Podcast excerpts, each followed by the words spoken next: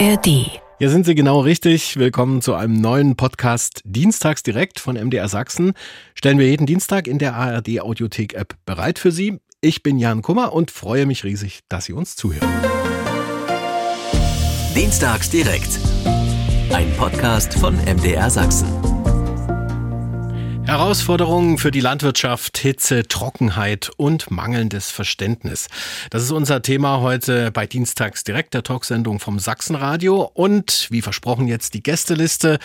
Heute dabei sind Diana Koban, Vorsitzende der Bauernland AG mit Sitz in Groß-Olbersdorf. Schönen guten Abend. Schönen guten Abend. Danke für die Einladung. Andreas und Martin Hirche sind dabei vom Mühlenhof Hirche in Löbau. Schönen guten Abend. Schönen guten Abend aus Georgewitz. Und äh, Robert Rüdiger vom Obsthof Rüdiger in Dresden ist zu Gast. Schönen guten Abend, Herr Rüdiger. Ja, guten Abend. Und last but not least, Professor Arne Zierjaks vom Lehrstuhl für Landschaftsentwicklung und Vegetationstechnik an der Hochschule für Technik und Wirtschaft in Dresden. Stimmt das so mit dem Titel? Wunderbar. Einen schönen, schönen guten Abend. Einen schönen guten Abend. ja, ich hatte es ja angedeutet, äh, es ist gerade Ferienzeit, viele sind schon unterwegs oder machen sich gerade bereit. Frage mal in die Runde, wann machen Sie eigentlich Urlaub, Frau Koban? Also ich gehöre zu den Glücklichen, die jetzt in den Ferien und Sommerurlaub fahren können. Bin ich ganz ehrlich. Aha, sehr schön. Ähm, die, ja, die direkte Erntearbeit, also zum Beispiel das Mähdrescherfahren oder das Abfahren des Getreides gehört ja nicht zu meinen täglichen Aufgaben. Das lassen Sie sozusagen machen. Äh, ja, kann man so sagen. Also unsere Mitarbeiter und ihre Bereichsleiter, die alle qualifiziert sind, die sind für die Ernte zuständig und für ja. unsere Getreideleger. Ich bin ja eher für die Unternehmensstrategie zuständig. Okay. Und ja, uns ist mir absolut bewusst, dass unsere Mitarbeiter in der Zeit, wo wir eventuell am Strand liegen, ähm, die Ernte einfahren und dafür haben sie, haben sie meine volle Anerkennung und Respekt. Genau, und Hut denk, ab vor den Mitarbeitern. Schon, ja. Genau, ich denke, das sind wir schon ganz gut beim Thema. Ich ja. denke, ich und auch andere Landwirte wünschen sich viel mehr Anerkennung für die tägliche Arbeit auf dem Feld oder sei es an Sonn- oder mhm. Feiertagen mhm. im Stall. Das machen wir gleich, da kommen wir noch dazu, aber äh, im Vorgespräch hat Herr Rüdiger mir auch verraten, dass er auch in den Urlaub fährt und zwar in zwei Wochen. Stimmt ganz, das? Ganz genau, in zwei Wochen. Ich habe sehr gute Mitarbeiter ja. und äh, die machen das so ohne mich. Ja, und äh, bei Hirches ist es ganz anders, weil Sie haben ja noch Tourismus, oder? Ja, wir haben zu unserem Betrieb gehören unter anderem zwei äh, sehr gut angenommene Ferienwohnungen auf dem Hof. Mhm. Und äh, ich selber bin immer schon ein Mensch gewesen, der eigentlich nie von der Hemme weg wollte. Und ich bin in meinem Leben immer im Urlaub gewesen. Das war 1984, seitdem nie mehr. Ich brauche das auch nicht. Ja. ja, das ist, das ist was, äh, das verstehen vielleicht viele nicht, aber mhm. wir leben und lieben die Landwirtschaft und da, ja, das ist unser Leben. Und das sieht Ihr Sohn Martin Hirche auch so, der ja mit zugeschaltet ist? Naja, es gibt ähm, verschiedene Betriebsstrukturen. Und wir als Kleinunternehmen ist ein Fakt in der Betriebsgröße mit Mutterkuhhaltung und Direktvermarktung und so weiter und so fort, dass du einfach nicht weg kannst hier, weil das keiner wurde mhm. äh, uns so ersetzen können. vor Krankheit ist niemand gefeit, das muss man auch so sagen, wie es ist. Aber ich, man hätte schon jemanden in der Hinterhand, aber ne, äh, für den Urlaub jetzt, sage ich mal so. Und ich, ich brauche es jetzt auch nicht. Ich bin gar nicht hier. Mhm. Mein Urlaub ist auf dem Mähdrescher. Und äh, Professor Arne Zierjaks hat eh jetzt frei, weil vorlesungsfreie Zeit, oder? Ganz so kann man es nicht sagen. Wir prüfen nämlich gerade die oh. angehenden Agrarwirte. Ah. Und insofern okay. ist der Urlaub zwar bei mir nächste Woche, aber die Agrarkollegen sind schwer dabei, haben, haben die neuen Fachkräfte auszubilden. Das geht bis ja, fast Ende Juli. Und ja. dann ist aber Urlaubszeit auch an der Hochschule. Äh, Frau Koban, äh, wie war die Erntesaison bisher? Ähm, bisher ist ja nur die Futterernte mhm. abgeschlossen, das heißt der erste und der zweite Schnitt auf Grünland und Ackerfutter und äh, die Wintergerste steht jetzt in den Startlöchern. Ja. Das heißt, ich glaube, heute war schon was losgegangen, beziehungsweise startet morgen die Ernte und dann werden wir sehen, was, was los ist. Im Großen und Ganzen haben wir einen ganz guten Eindruck von dem Bestand, wie er aktuell steht und ja, mhm. freuen uns auf eine zügige Ernte. Also sieht gut aus, mit anderen Worten.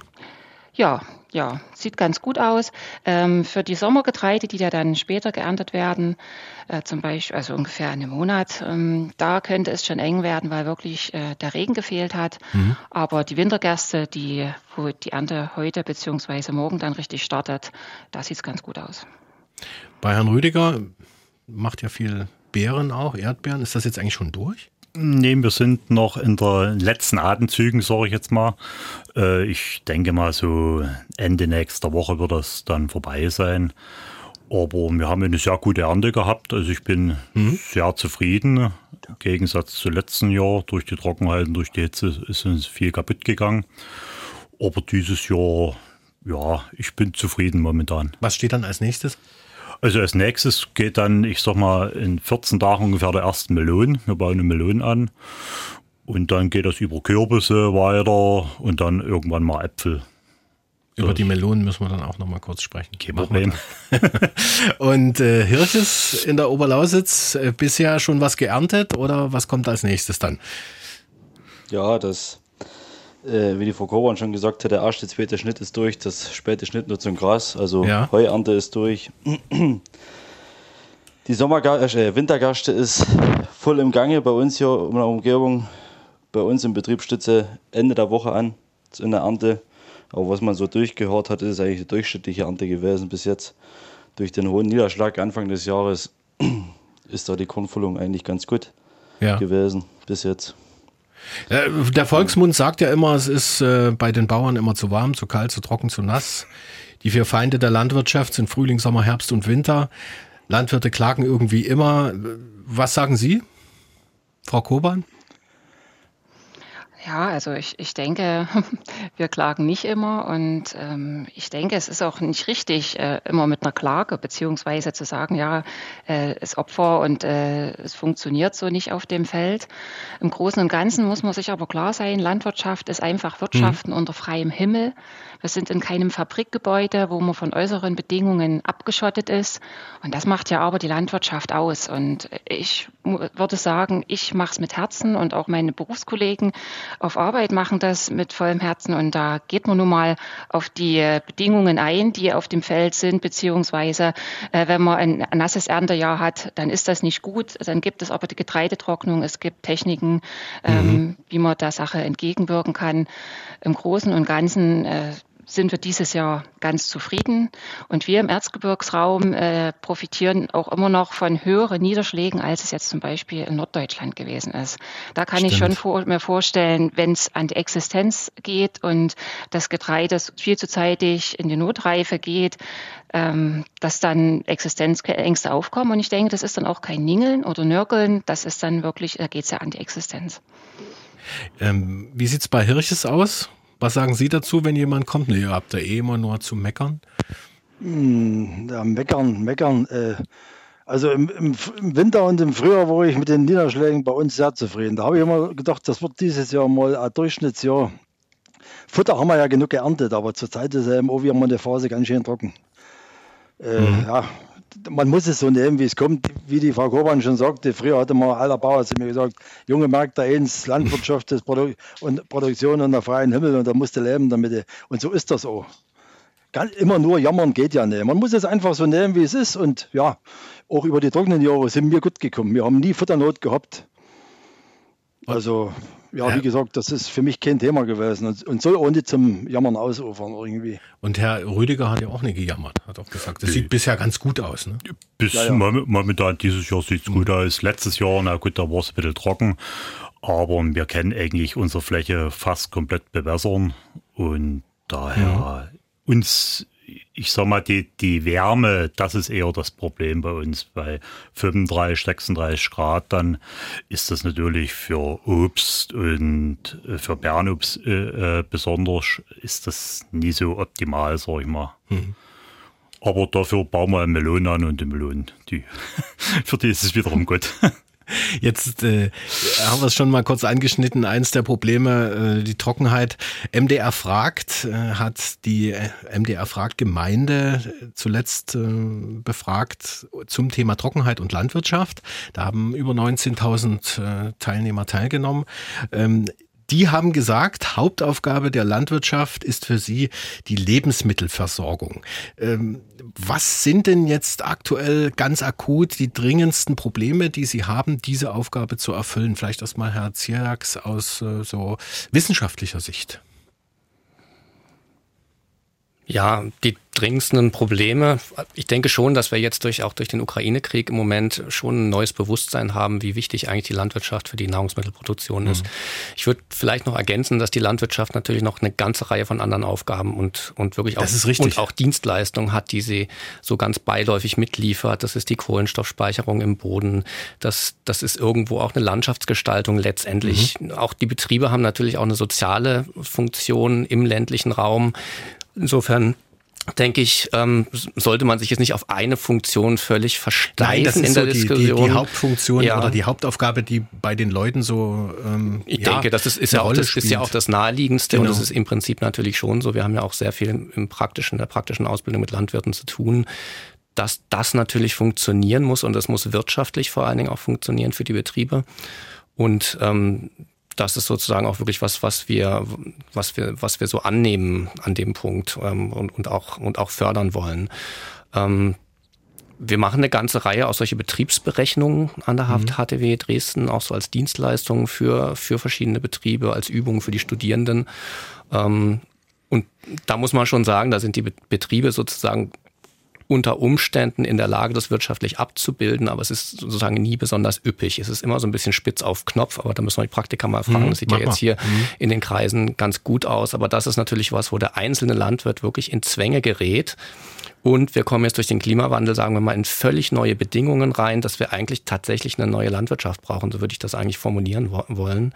Wir haben es gerade schon gehört von den Melonen, die jetzt angebaut werden, aber es gibt natürlich noch viele, viele andere Anpassungsmöglichkeiten, hm. die man jetzt braucht und wo wir im Prinzip kaum Erfahrung haben, wie gehen wir mit diesen neuen Bedingungen um. Äh, Frau Koban, aus der Sicht eines äh, ja, großen Unternehmens Bauernland AG, äh, was sind aus Ihrer Sicht die drängendsten Probleme aktuell? Also Klimawandel wurde genannt, dann eben die Kostenrechnung. Wie sieht es bei Ihnen aus? Was brennt Ihnen auf den Nägeln?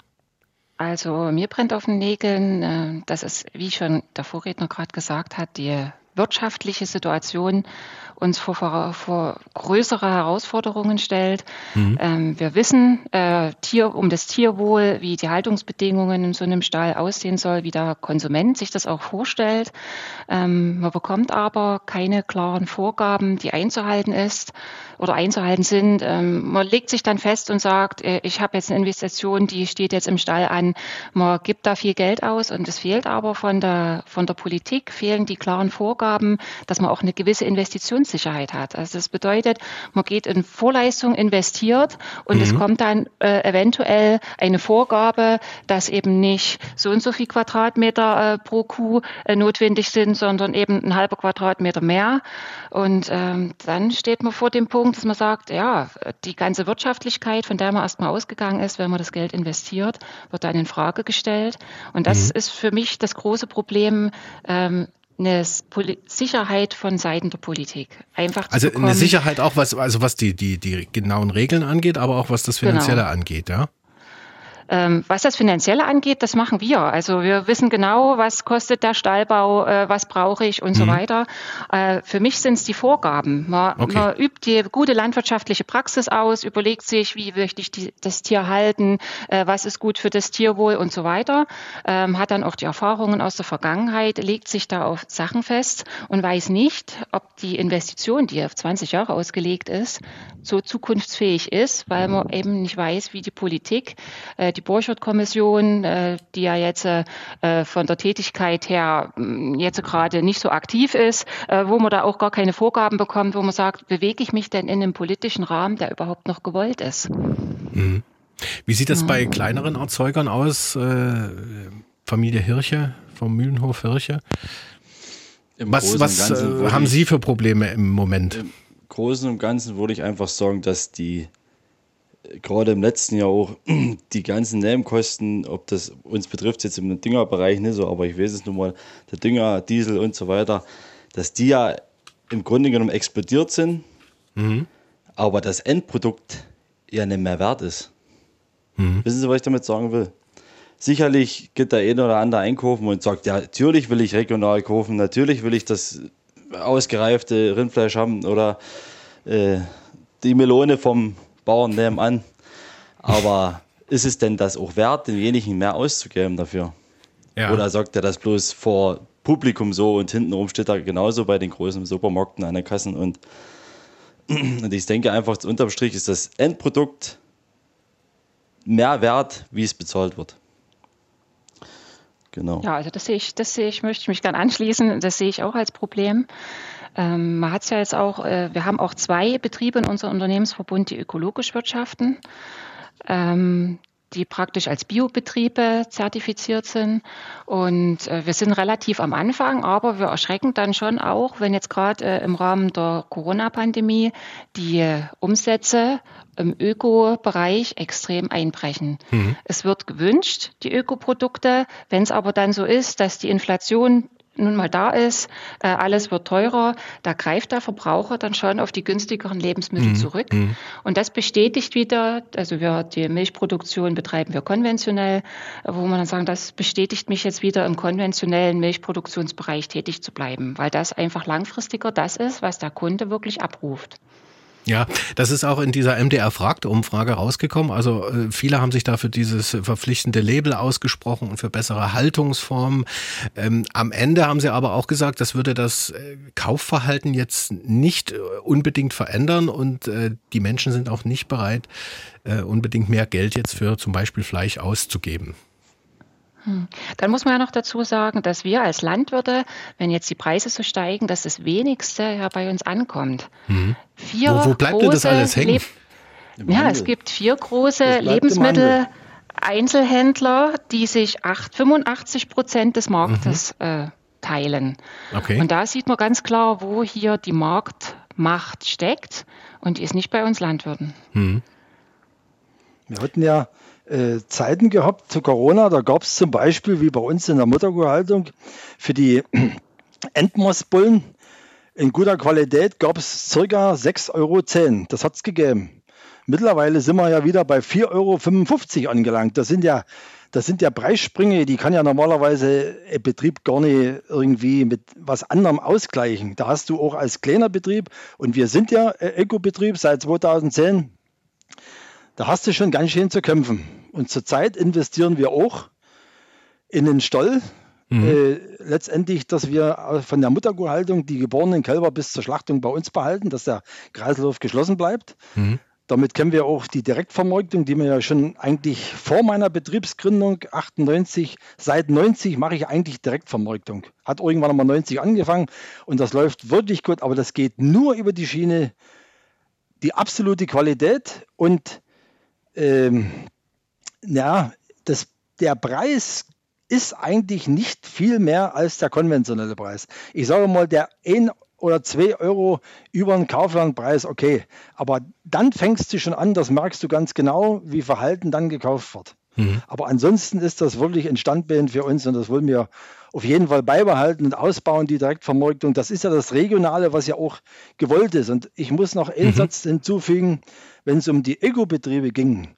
Da wurde ja vor der Corona immer sehr viel geworben für Öko und so weiter. Alles, alles schön und gut. Aber dann bleibst du letztendlich im Regen stehen und da hilft dir auch keine Politik. Dann bist du auf immer als Ökobetrieb, äh, hast du Minus und das kannst du mit nichts ausgleichen. Die, die, Probleme haben wir alle gehabt und die haben wir noch. Mhm. Ja, also, ja, ich würde vielleicht dazu ja, noch bitte, ergänzen, dass wir natürlich jetzt durch die Corona-Pandemie doch eine ganz schöne, ganz schöne Wachstumsraten im Biobereich hatten, die jetzt im Prinzip durch die Preissteigerung absolut rückläufig sind. Und das ist natürlich, sagen wir mal, auch wieder so Richtung Planungssicherheit ein großes Problem. Mhm. Und ich, ich finde es eigentlich interessant, dass Nahrungsmittel teurer sind, was ja eben auch heißt, wir, wir nähern uns eigentlich dem wirklichen Wert an. Ich glaube auch im Prinzip, dass Verbraucher schon auch eine größere Wertschätzung für die Nahrungsmittel haben. Jetzt ist nur noch die Frage, wo ist dann die Wertschöpfung und warum kommt das beim, warum kommt das beim Erzeuger mhm. nicht an? Und das ist tatsächlich eine interessante Frage. Da können wir vielleicht heute nochmal irgendwie reingehen. Das ist, ist eigentlich das können wir gleich machen. Un, unerträglich, dass es, dass es so ist. Und, und, und woran liegt das sein. aus Ihrer Sicht? Ich denke auch, dass es eben tatsächlich der Einzelhandel an dem Punkt ist, der die Preise sehr stark, mhm. sehr stark diktiert. Es gibt ja ansonsten keinen vernünftigen Grund. Und die Erzeugerpreise für die Erzeugung der Nahrungsmittel sind natürlich auch durch die Energiepreise mhm. exorbitant durch die Decke gegangen. Wir haben es gerade schon gehört, ist tendenziell problematisch. Wir steigen vielleicht auch noch gleich nochmal ins Thema Öko oder nicht Öko ein. Das fände ich auch nochmal interessant. Mhm. Vielleicht da nochmal Genau. Äh, aber erstmal noch an, an Herrn Rüdiger die Frage, Sie machen ja auch selbst Vermarktung. Genau, ja? das ist richtig. Also wir haben eigentlich ich sag mal, das Problem ist eher dass der Rückgang von Pflanzenschutzmitteln, also man, äh, es werden immer so viele Pflanzenschutzmittel zugelassen, die wir aber unbedingt brauchen, sage ich mal, dann ist unser größtes Problem der Mindestlohnsteigerung mhm. auf die 12 Euro. Äh, ich habe vor uns, bevor wir los sind, nochmal nachgeguckt. In Polen 3,90 Euro die Stunde. Naja, hat keine Einfuhrzölle, kann Freiwecker herbringen und das sind einfach die großen Probleme, finde ich. Und dann die Akzeptanz zum Pflanzenschutz. Hm. Die ist in die Leute nicht mehr drin. Also wir wollen alles nur ungespritzt am liebsten alles haben, rennen aber selber aller jedes Mal zum Doktor bei jedem Wehwehchen, tun sich impfen, tun sich eine Tablette ein, aber wir dürfen unsere Lebensmittel nicht, nicht behandeln und müssen aber eine Top-Qualität haben. Und das funktioniert alles nicht. Die Akzeptanz dazu muss besser werden. Hm. Ich denke, das liegt einfach daran, dass die Aufklärung nicht da ist. Es wird Richtig, sich da genau. äh, wenig drüber unterhalten. Und genau. äh, äh, gerade jetzt äh, äh, Einsatz von Pflanzenschutzmitteln im Raps, die Blütenbehandlung, ähm, ist es so, dass wir zum Beispiel auch mit Imkern zusammenarbeiten, die uns dann auch sagen, in wel welchem Zeitraum zum Beispiel die Blütenbehandlung dann günstig ist. Das ist in den zeitigen Morgenstunden, da ist, ist es meistens noch dunkel.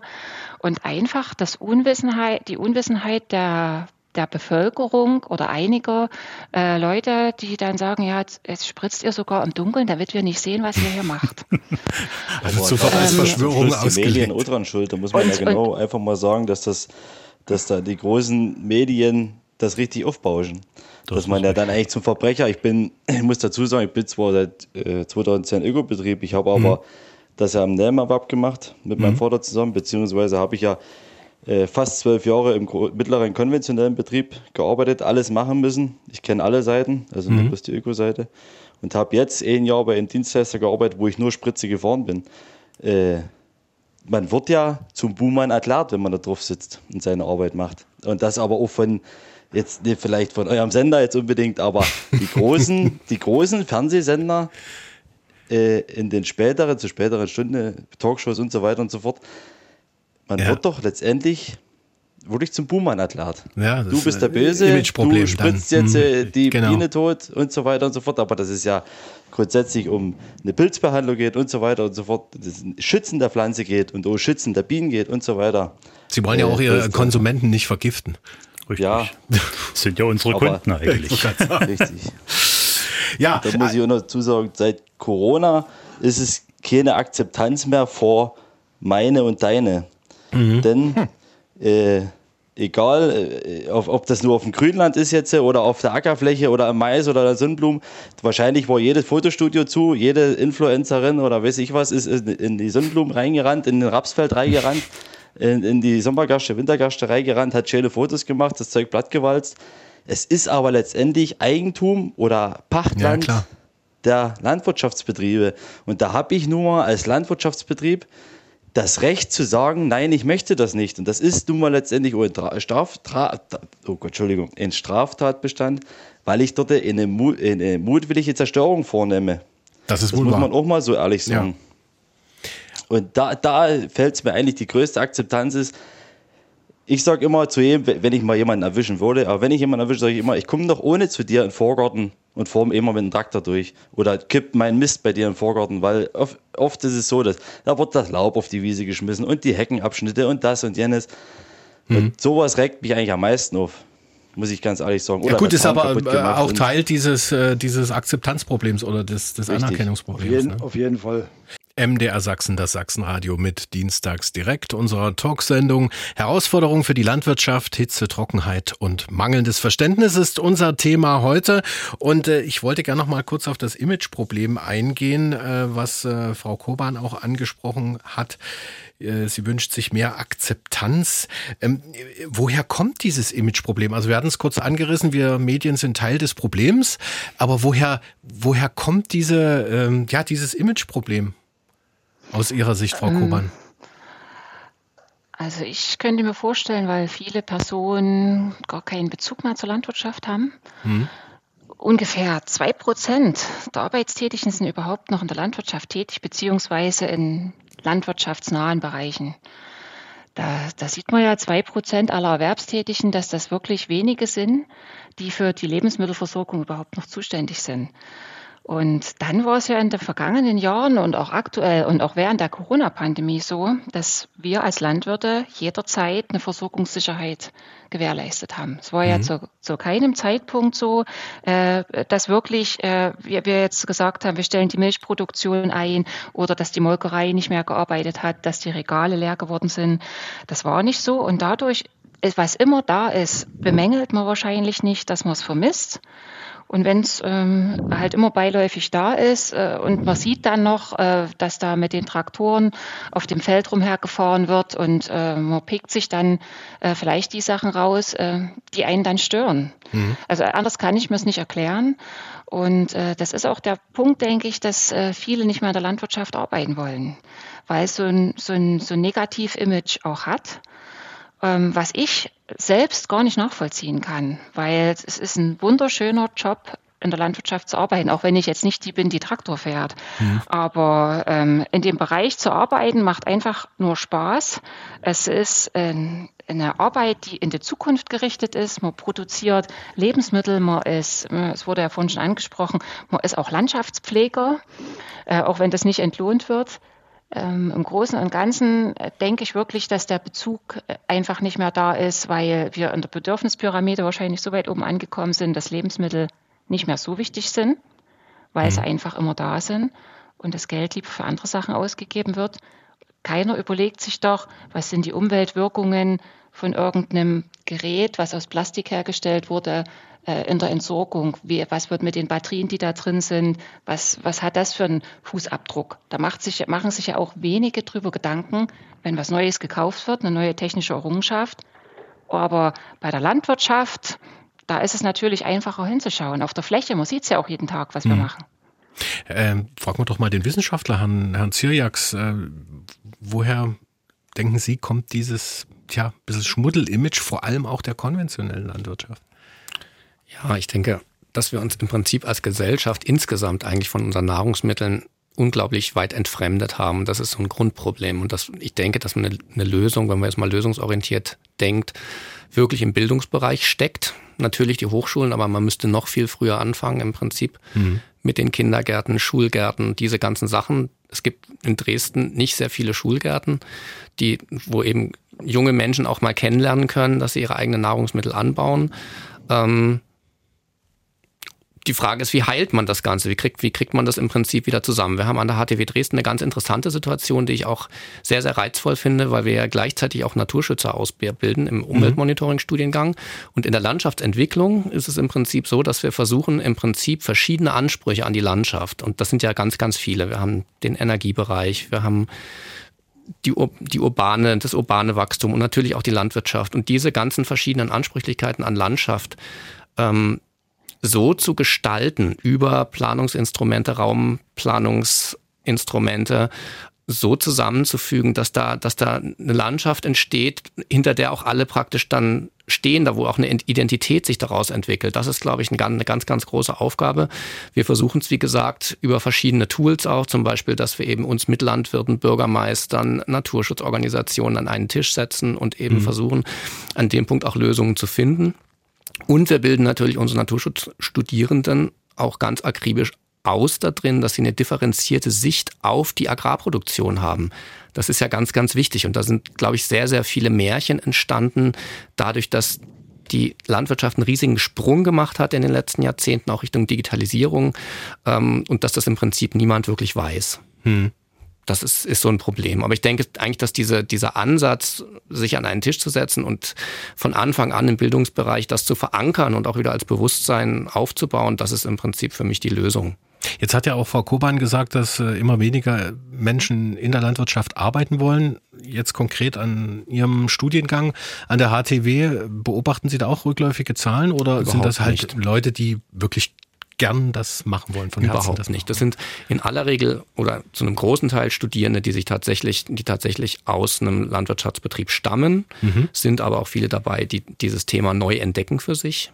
Ja, da haben wir ganz viele dabei, die so Richtung soziale Landwirtschaft gehen wollen, die auch vielleicht im städtischen Bereich eine Landwirtschaft machen wollen. Wir haben noch die Gartenbaustudierenden dabei, die dann sozusagen auch da Konzepte entwickeln. Das sind ganz unterschiedliche Leute, aber ich, die Studierendenzahlen sind nicht rückläufiger mhm. als an anderen Hochschulen und in anderen Fächern. Würde ich sagen, es ist ungefähr das Gleiche. Was jetzt bei den Landwirten bei uns relativ auffällig ist, wir sind ja eigentlich die einzige Hochschule in Sachsen neben der BA, die diese Ausbildung Stimmt. auch betreibt. Das sind 40 Leute im Bachelor und 20 Leute im Master, die wir sozusagen im Jahr auf den, auf den Arbeitsmarkt schmeißen. Davon bleiben viele auch dann tatsächlich in Sachsen und arbeiten dort. Aber es sind natürlich gemessen an vier Millionen Sachsen, es ist eine mhm. sehr übersichtliche Anzahl Stimmt. von Menschen, die dann dort auch hineingehen. Aber im Prinzip finden sich alle Absolventen von uns dann später auch in verschiedenen Bereichen der Landwirtschaft wieder, auch in Betrieben als Betriebsleiter, als Herdenmanager, äh, in den Stellen, als Berater für diesen ganzen großen Bereich Digitalisierung in der Landwirtschaft, der ja auch schon sehr komplex ist, auch für mhm. den Fachmann sogar. Und ich glaube, das ist auch durchaus herausfordernd für viele Landwirte. Insofern das, das Interesse ist da. Und wir haben jetzt, wie gesagt, diese neue Generation von Leuten, die sich für Landwirtschaft eben interessieren und da auch neue Konzepte entwickeln wollen. Die brauchen wir ja jetzt durch den Klimawandel ganz, ganz dringend. Und wir haben noch ein weiteres großes Problem, was ich auch noch ansprechen möchte. Wir haben ja schon über den Ökolandbau gesprochen. Wir haben ein großes Artensterben weltweit. Ja. Und das ist auch in Deutschland sehr, sehr sichtbar. Und es ist auch sehr eindeutig, dass unsere Landnutzung im weitesten Sinne dafür eine Verantwortung trägt, die größte sogar. Und die landwirtschaftlichen Flächen in Deutschland machen 50 Prozent der Fläche aus. Das heißt, auch dort ähm, müssten wir schauen, dass wir diese beiden großen Probleme, die sich gegenseitig auch bedingen und verstärken, irgendwie auf die Reihe kriegen. Insofern bin ich auch ganz froh, dass eigentlich alle in der Runde hier auch sozusagen dem Ökolandbau an sich erstmal positiv gegenüberstehen, wenn er denn funktioniert. Und es muss für den Landwirtschaft, für den, für den Landwirten natürlich funktionieren. Das ist, ist ganz, ganz wichtig, dass das finanziell auch funktioniert vielleicht, ich weiß nicht, vielleicht ist es für die Hörer auch ganz interessant. Es gibt ja Kulturen, die sozusagen relativ ohne Agrochemikalien ganz gut funktionieren, auch auf sehr kargen Böden. So Feldgemüseanbau wie Möhren, das funktioniert eigentlich im Prinzip ziemlich gut. Auch Düngen ist keine gute Idee bei, bei Möhren. Und dann gibt es eben andere Kulturen wie Raps, die im Prinzip im mhm. Ökolandbau fast nicht vertreten sind. Das Hofgut Eichig macht sowas im, im mhm. Vogtland. Also es ist ja eine die, gute Arbeitsteilung dann letztendlich ja, ich denke, man muss sich eben aus beiden Systemen praktisch das heraussuchen, was jetzt auch für die wirklich sich wahnsinnig schnell verändernden Bedingungen auch passt. Da ist eben keine Zeit mehr jetzt, sagen wir mal, ideologische Gräben, Grabenkriege zu führen, sondern wir müssen im Prinzip jetzt wirklich die Landwirtschaft ein Stück weit neu erfinden. Mhm. Und ich finde es auch interessant, Frau Kuban, dass Sie gesagt haben, dass es eben im Prinzip auch die Landschaftspflege nicht finanziell ausgeglichen wird, was ja nicht ganz richtig ist. Wir haben verpflichtende Greening-Maßnahmen durch die EU, aber es gibt eine ganze Reihe von Agrar-, Umwelt- und Klimamaßnahmen, wo der Landwirt auch gefördert wird.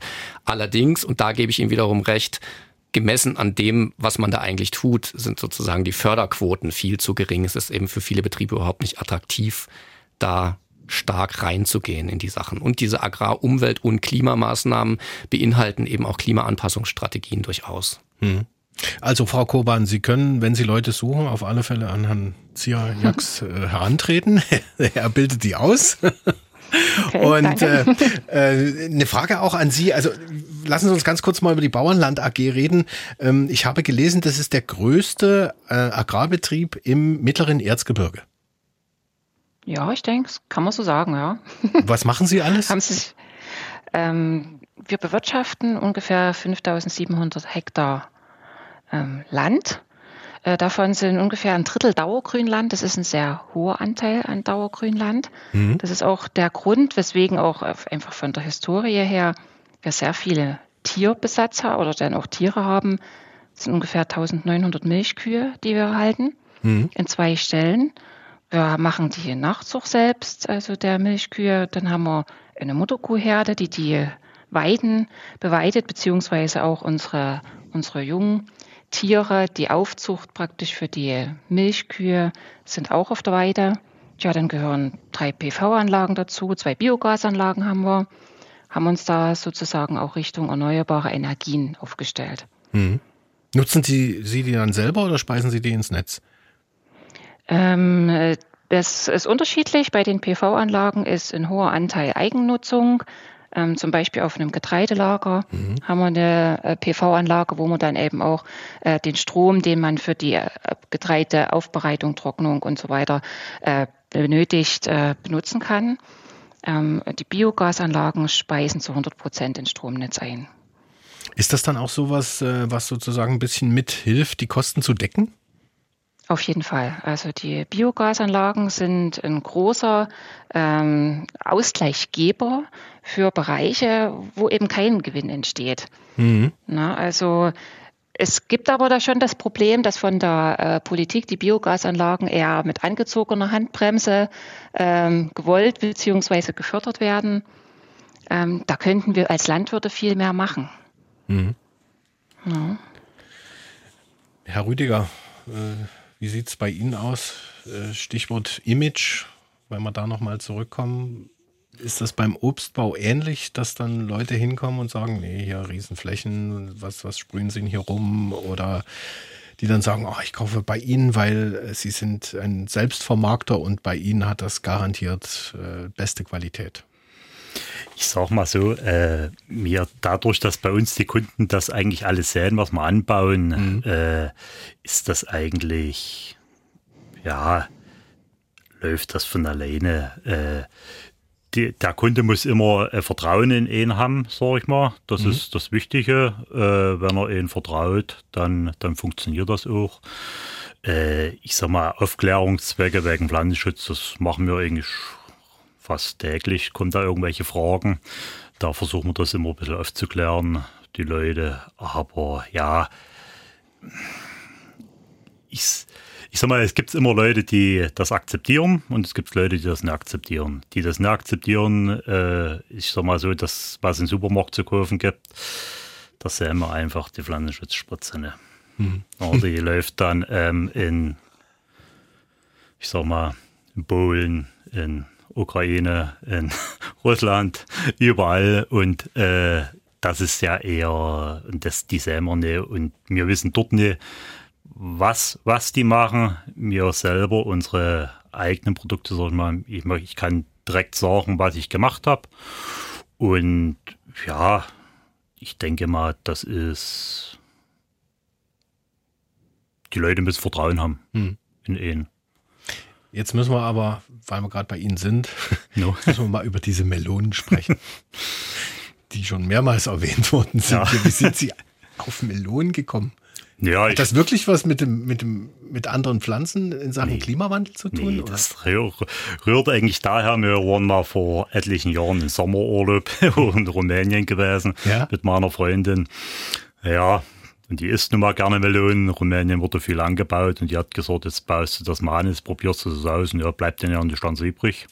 Muss man ja dann mhm. machen, wenn sie das so sagt. und darauf haben wir das mal ausprobiert. Okay. Haben wir vor fünf Jahren angefangen.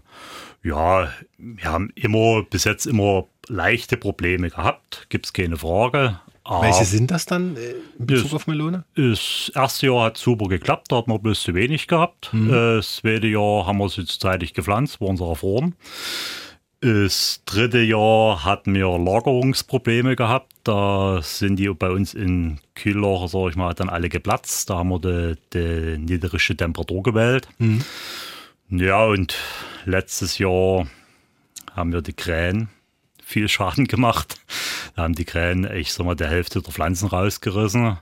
Und die anderen Pflanzen, die stehen geblieben sind, haben, haben uns nochmal der Hälfte der Ernte nochmal angehackt, dem Lohn einfach oben mal in Pickerchen gemacht, sag ich mal, und damit gärt dann die Melone und platzt die und da ist, mhm. die, ist die weg. Das ist, bis jetzt haben wir eigentlich dieses Jahr wieder ein bisschen Krähenproblem, aber dieses Jahr haben wir, haben wir sie auf ein anderes Stückel gepflanzt, wo, wo wir keine haben. Und da denke ich mal, da funktioniert das dies schon besser.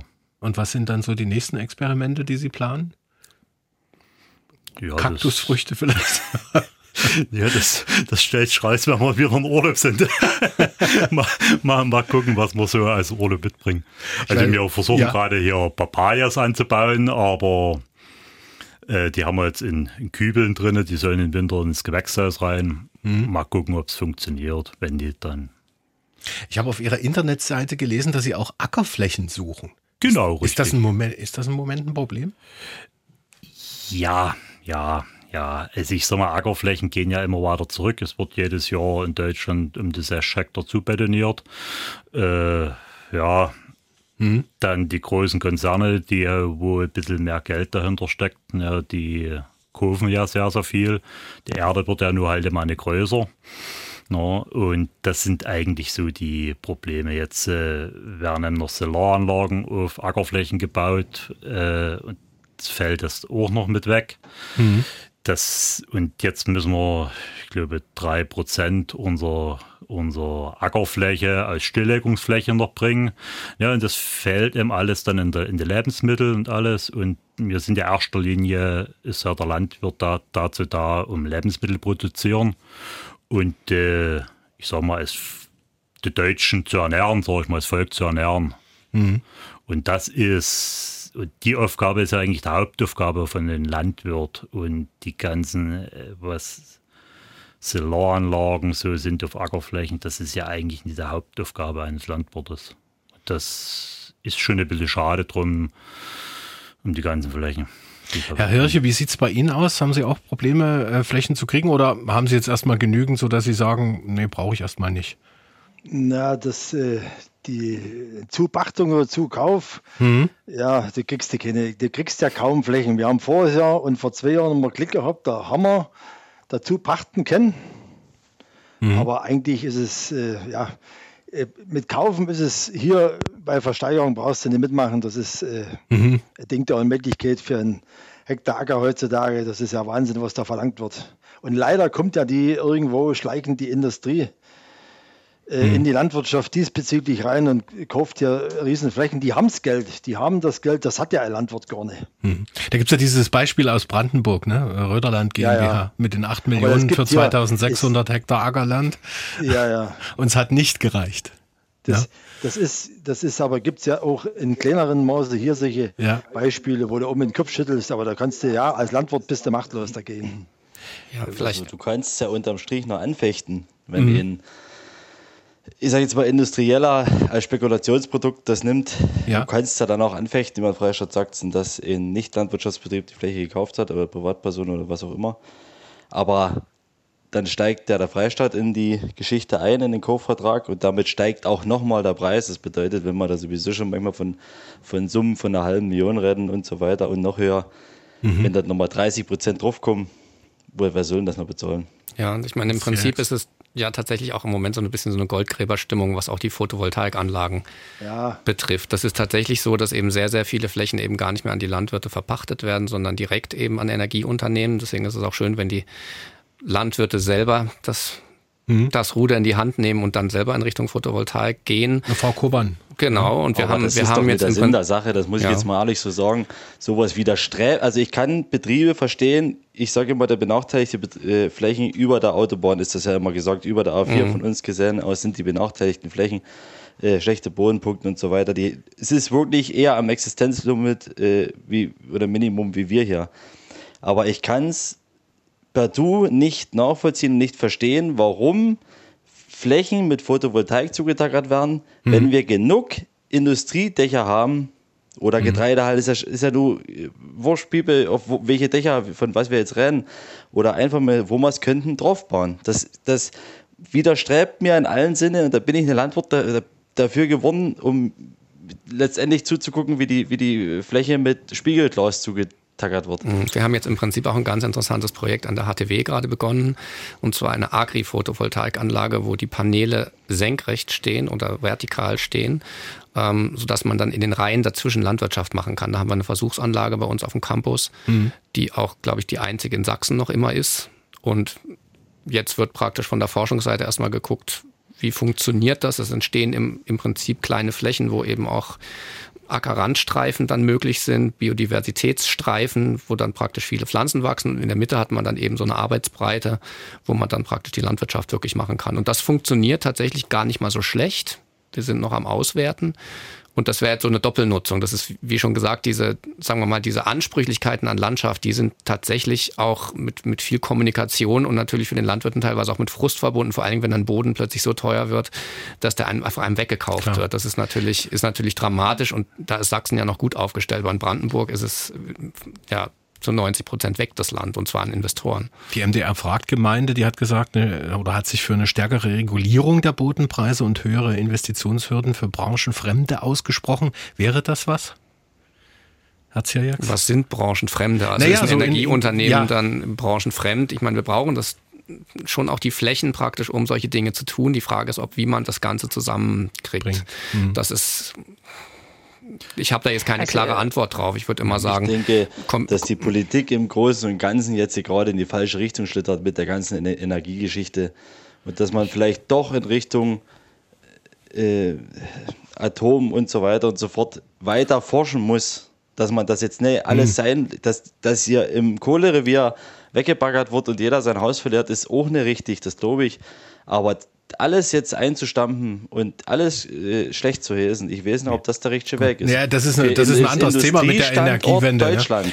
Ja. Äh, ja, aber wenn wir von der Photovoltaikanlage auf dem ja. Acker reden, müssen wir jetzt davon auch mal reden. Das ja. ist einfach Fakt und ich bin mir da der Meinung, das waren schwere, schwere Jahre für uns. Das ist so alle, aber der egal ob das ein Landwirtschaftsbetrieb ist oder, oder ein, ein äh, industrielles Unternehmen. Hm, es ist halt sozusagen eine große Transformationsphase und ich glaube, niemand hat so ganz klare Antworten und es wird jetzt eben auch viel ausprobiert. Das ist einfach so, aber ich denke, wenn wir über Klimawandelfolgen für die Landwirtschaft reden, ist es natürlich auch sinnvoll, darüber zu reden, wo die Energie herkommt, weil das ist letztendlich der Grund für den Klimawandel.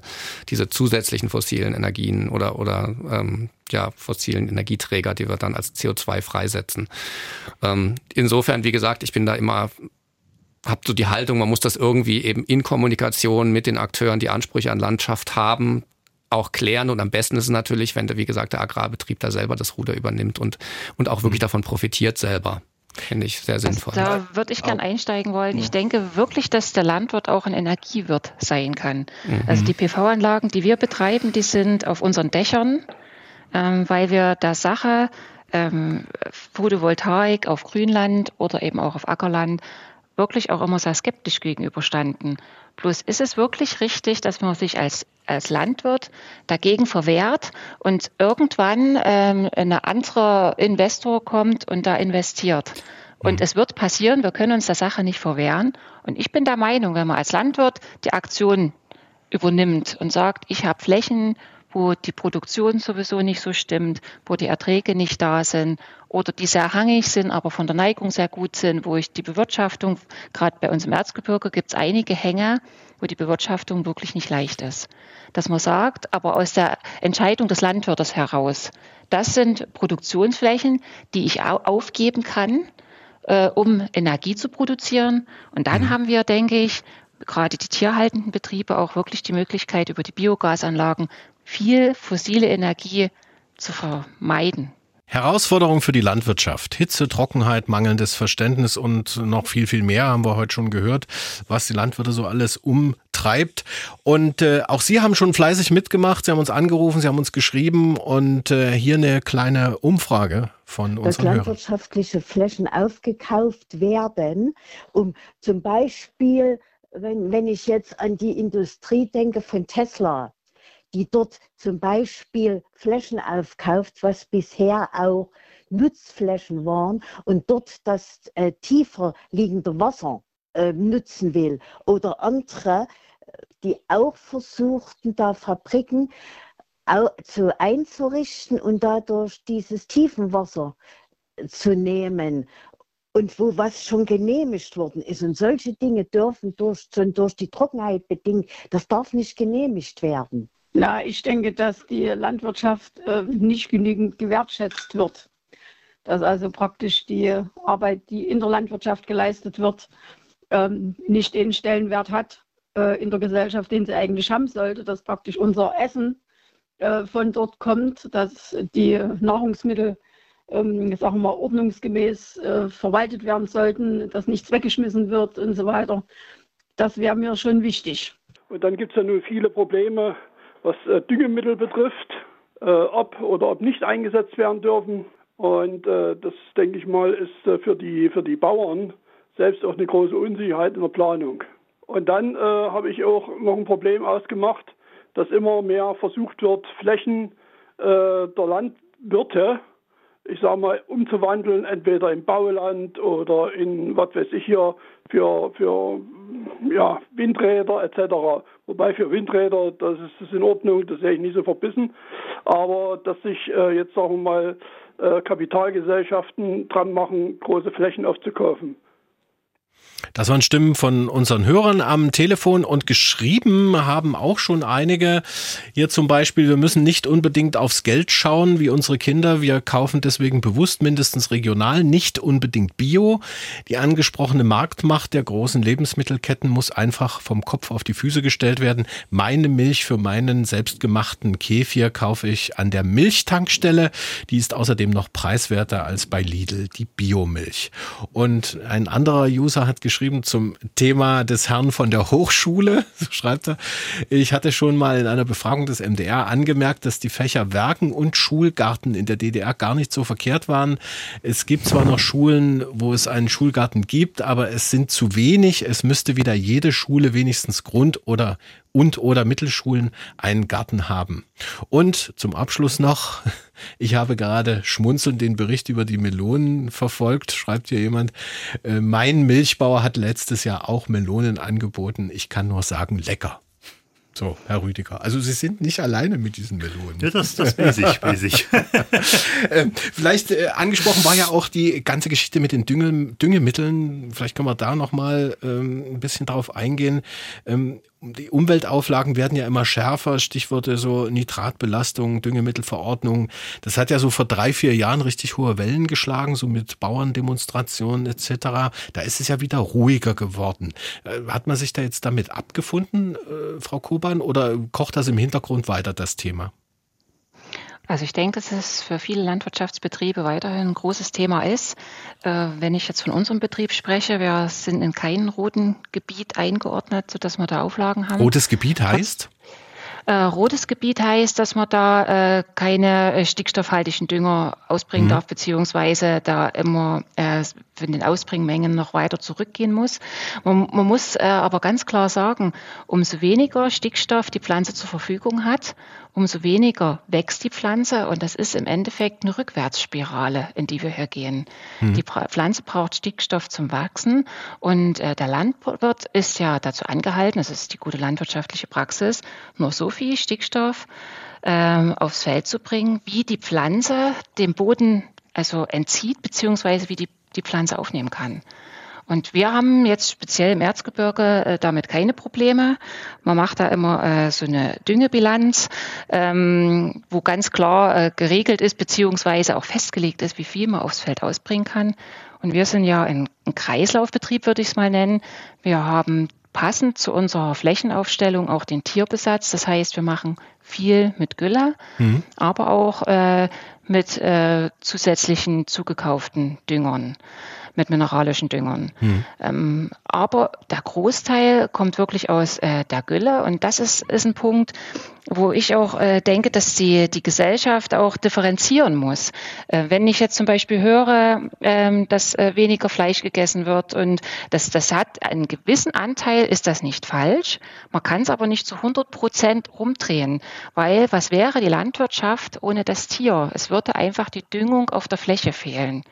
Und das finde ich immer ganz wichtig, dass das beim Verbraucher ankommt. So wie früher der Bauernhof funktioniert hat, mit dem, äh, mit dem Hektar, sag ich mal, äh, wenig Fläche, ein paar Tiere da drauf.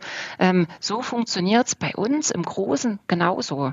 Wir haben passend zu unserer Flächenausstattung die Tiere und somit haben wir auch äh, kein Nitratproblem bei uns. Mhm. Was wir haben, sind äh, Wasserschutzgebiete in den Bereichen äh, darf man dann einfach nicht so düngen, weil eine Talsperre in der Nähe ist und so weiter. Das ist uns aber bewusst und das, das wird einfach auch dann nicht gemacht. In Gewässernähe ja sowieso nicht, gibt es Abstandsstreifen, die einzuhalten sind. Ähm, was ich mir wünschen würde, dass mehr dem Landwirt überlassen wird. Wir lernen das, wir, wir gehen an die Hochschulen, bilden gute Leute aus und dann kommt irgendjemand, äh, der kommt, äh, der sagt einfach, das ist jetzt nicht mehr. Mhm. Und das, finde ich, muss differenziert werden, dass man selber, dass dem Landwirt mehr zugetraut wird und dass man auch ein gewisses Vertrauen in den Landwirt setzen kann. Es gibt sicherlich Betriebe in, Deu äh, in Deutschland, ähm, wo, es, äh, wo, wo es einen, einen Überschuss gibt, wo man sagt, das muss praktisch aus dem Gebiet raus. Das sind die roten Gebiete, wo einfach äh, ein Nitratüberschuss ist. Ähm, aber jetzt für uns als Betrieb ist es weder ein Problem, noch äh, brauche ich dazu Ansagen, äh, wie viel ich ausbringen muss. Weil mhm. das sagt uns die Pflanze, das sagt uns der Anbau, der geplante. Und mehr möchte ich ja auch nicht ausbringen. Es kostet ja alles Geld. Hm. Kurze würde, Zwischen, Zwischenfrage nochmal hm. zu dem mineralischen Dünger oder chemischen Dünger, hm. Dünger oder wie man das jetzt nennt. Mineralische Dünger. Mineralische das ist synthetisch hergestellt. Äh, das, da kam ja viel aus, aus Russland und der Ukraine. Hat das äh, die Kosten irgendwie bei Ihnen beeinflusst oder ist das so gering, dass Sie gesagt haben, das kann man anderweitig ausgleichen? Nein, also das war extrem, die Preissteigerungen. Okay ähm, äh, war für eine kurze Zeit. Sie sind jetzt wieder rückläufig äh, mhm. beziehungsweise relativ stabil. Also das hat unsere Kosten so ungefähr. Äh, wir konnten äh, mit Lagerhaltung ein bisschen was abpuffern, okay. um 40 Prozent nur für den Zukauf an Düngemitteln erhöht. Mhm. Na, also wenn da einfach eine Kostenposition um 40 Prozent steigt, dann schauen wir uns noch den Mindestlohn an. Da kam bitte binnen kürzester Zeit die Mindestlohnsteigerung, die wurde ja auch schon angesprochen. Mhm. Das waren für uns äh, 25 Prozent, die der Lohn nochmal nach oben ging. Und da sprechen wir dann schon über Preise, die wir abrufen müssten, ähm, die wir für die Produkte teilweise dann gar nicht bekommen. Aber jetzt nochmal zurück zum Düngen. Hm. Kommt man eigentlich äh, nicht drum rum, um mehr Ertrag auf weniger Fläche zu erwirtschaften, Herr Zierjaks? Ja. Also, ich, ich wollte ja, sagen, ich, ich denke, mal fragen. Das ja? ist schon jetzt richtig gesagt worden, dass es im Prinzip ja praktisch diese gute landwirtschaftliche Praxis gibt und dass natürlich Betriebe angehalten sind, mhm. so viel zu düngen, dass die Pflanze das auch aufnimmt. Da macht der Dünger Sinn, mhm. ein Stück weit. Es hat auch dann noch negative Effekte für die biologische Vielfalt auf dem Acker, weil dann eben bestimmte Arten sich eher durchsetzen. Aber für die Nutzpflanze ist es auf jeden Fall wichtig und gut, das im richtigen Maße zu machen. Wir haben ja in Deutschland ein Messstellennetz für die Grundwasserbelastung und wir haben sehr, sehr starke Hotspots in Deutschland, zum Beispiel in Nordwestdeutschland. Und da ist natürlich im Prinzip eine nicht gute landwirtschaftliche Praxis dahinter. Wir haben auch das Problem, wenn wir Nitrat erstmal im Grundwasser haben, wie kriegen mhm. wir es da wieder raus? Wir kommen ja ans, ans, Grundwasser nicht ran und Grundwasser ist tatsächlich auch toxisch für, für kleine Kinder. Das ist dann nicht für die Kindernahrung äh, geeignet und das ist natürlich schon eine Katastrophe. Und in Sachsen haben wir auch einen roten Bereich, der liegt so um, um Leipzig herum. Das sind eben diese flachen Gebiete, die, wo das Wasser leicht durch den, durch den Bodenkörper hindurchläuft und dann praktisch sozusagen das Nitrat läuft dann einfach mit, mit durch. Ähm, an sich ist aber gegen Düngung nichts zu sagen und ich finde es auch wirklich ganz gut, dass wir das nochmal auch gerade rücken. Auch im Biolandbau wird natürlich gedüngt, aber eben nicht mit Kunstdünger, der aus dem Haber-Bosch-Verfahren stammt, was sehr energieaufwendig ist, was jetzt durch die geringen Energiepreise der letzten Jahre relativ einfach zu machen war. Ähm, aber im Biolandbau wird natürlich auch zum Beispiel mit Gülle gedüngt mhm. und mit den, mit den, mit den Stall, Stallmist dann auch im besten Fall. Fragen wir doch einfach mal bei Hirches nach, wie mhm. die das eigentlich machen, Herr Hirche. Naja, ist schon richtig gesagt worden. Gülle ist bei uns weniger, bei uns ist mehr der Stallmist. Mhm. Äh, der kompletten Herde, der im Winter anfällt, der wird dann halt im Frühjahr bzw. im Herbst vor der Aussaat äh, auf den Flächen verteilt, eingearbeitet. Ja. Und im Prinzip geht dann aber auch genauso viel über Zwischenfrüchte, die den äh, Stickstoff einfach erstmal speichern, den ich ausbringe mit den äh, über den Mist. Und ähm, einen großen Teil geht eben über die Leguminosen in der Fruchtfolge. Hm. Genau. Und also. äh, ja, bei Herrn Rüdiger auf dem Obsthof? Ja, ich tue eigentlich mehr oder weniger. Äh, ich tue eigentlich mehr oder weniger alles über Blattdüngung machen. Also hm, ich das konnte, heißt? das heißt einfach äh, äh, in die Spritze mit Nein. Mhm ein bisschen Dünger und das bringe ich dann aus. Also so Granulatdünger, so sag ich mal zum Streuen, das mache ich eigentlich fast gar nicht mehr. Ist das zu ich, aufwendig oder? Nö, das ist weiß auch nicht so richtig, warum ich das nicht mache. Aber äh, ich fand das einfach einfach, weil mit Pflanzenschutzspritze äh, tut man nein und dann ich tue dann noch Pflanzenstärkungsmittel mit nein und alles und dass die Pflanze sich ordentlich entwickelt. Und ich denke immer mal äh, über, über Blattdüngung, die Pflanze nimmt das schneller auf und funktioniert besser. Man sieht eher einen Erfolg. Hm. Das ist meine Meinung darüber. Ähm, jetzt haben wir gerade mit Herrn Hirche mal gesprochen, wollen wir auch noch mal ein bisschen über den Mühlenhof Hirche reden. Sie bezeichnen sich als familienfreundlicher Bauernhof in der Oberlausitz. Was bedeutet das? Was müssen wir uns darunter vorstellen? Ja, äh, wir sind ja reiner Familienbetrieb. Also hier leben ja mittlerweile äh, vier Generationen unter einem Dach. Mhm. Und äh, wir hatten 2010, 11 habe ich dann einmal äh, den Wunsch verwirklicht, ein Wirtschaftsgebäude umzubauen als Ferienwohnung, beziehungsweise sind da mittlerweile zwei Ferienwohnungen entstanden, die sehr gut angenommen wurden. Mhm. Seitdem wir 2013 dann die, seit 2012, 13 die Website erstellt haben, das ist nun mal heutzutage. Und damit hast du auch viel Publikumsverkehr. Mhm. Genauso wie die, das zweite große Standbein für uns, die im Winter, also das fängt im September an, das endet Ende März, Anfang April, diese Direktvermarktung. Äh, Schweine aus eigener Mast mhm. und äh, Rinder. Im Herbst noch Schafe werden vermarktet hier und das wird super angenommen. Das machen wir schon wirklich seit 1990. Also da hast du deine Erfahrung und da wollte ich vorhin nochmal zu dem, äh, äh, dem Thema vorhin mit der Akzeptanz von Bioprodukten. Mhm. Wir sind ja Biobetrieb, okay, mhm. aber der Kunde kommt eigentlich nicht, weil wir Biobetrieb sind. Der Kunde kommt, weil wir letztendlich die Tieren offen haben. Das haben wir immer so gemacht. Okay. Bei den Schweinen ist es jetzt leider nicht mehr möglich durch, das, äh, durch die, den Ausbruch der ASP, also die afrikanische Schweinepest. Ja. Da können wir keine mehr in den Stall reinlassen. Das ist so. Das akzeptieren die Leute, aber der der Rinderstall, also wenn wir schlachten, steht die Tür auf, da kann jeder sehen, wie wir die Rinder halten, in was für Bedingungen und so weiter und so fort. Und die Leute fragen auch viele.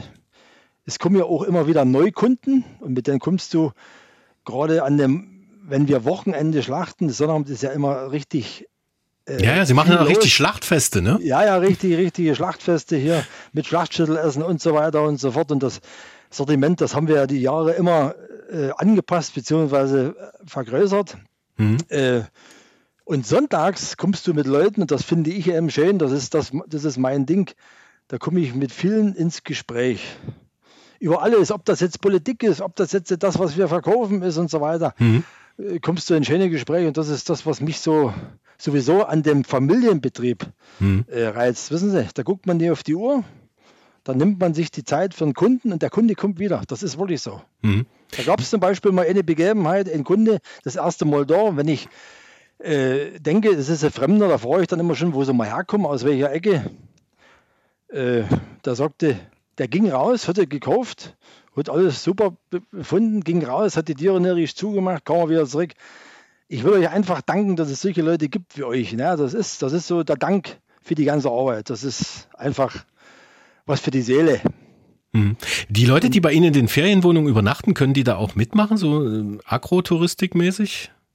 Naja, also die, das sind ja zum größten Teil, sage ich mal, 90 Prozent der Gäste sind bei ja. uns in der Hauptsaison Familien mit Kindern. Mhm.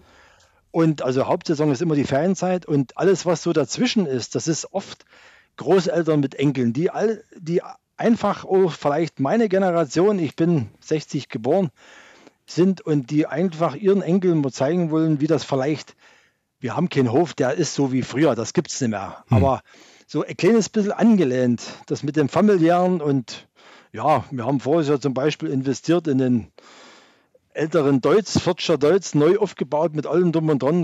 Das habe ich extra für die Kinder gemacht.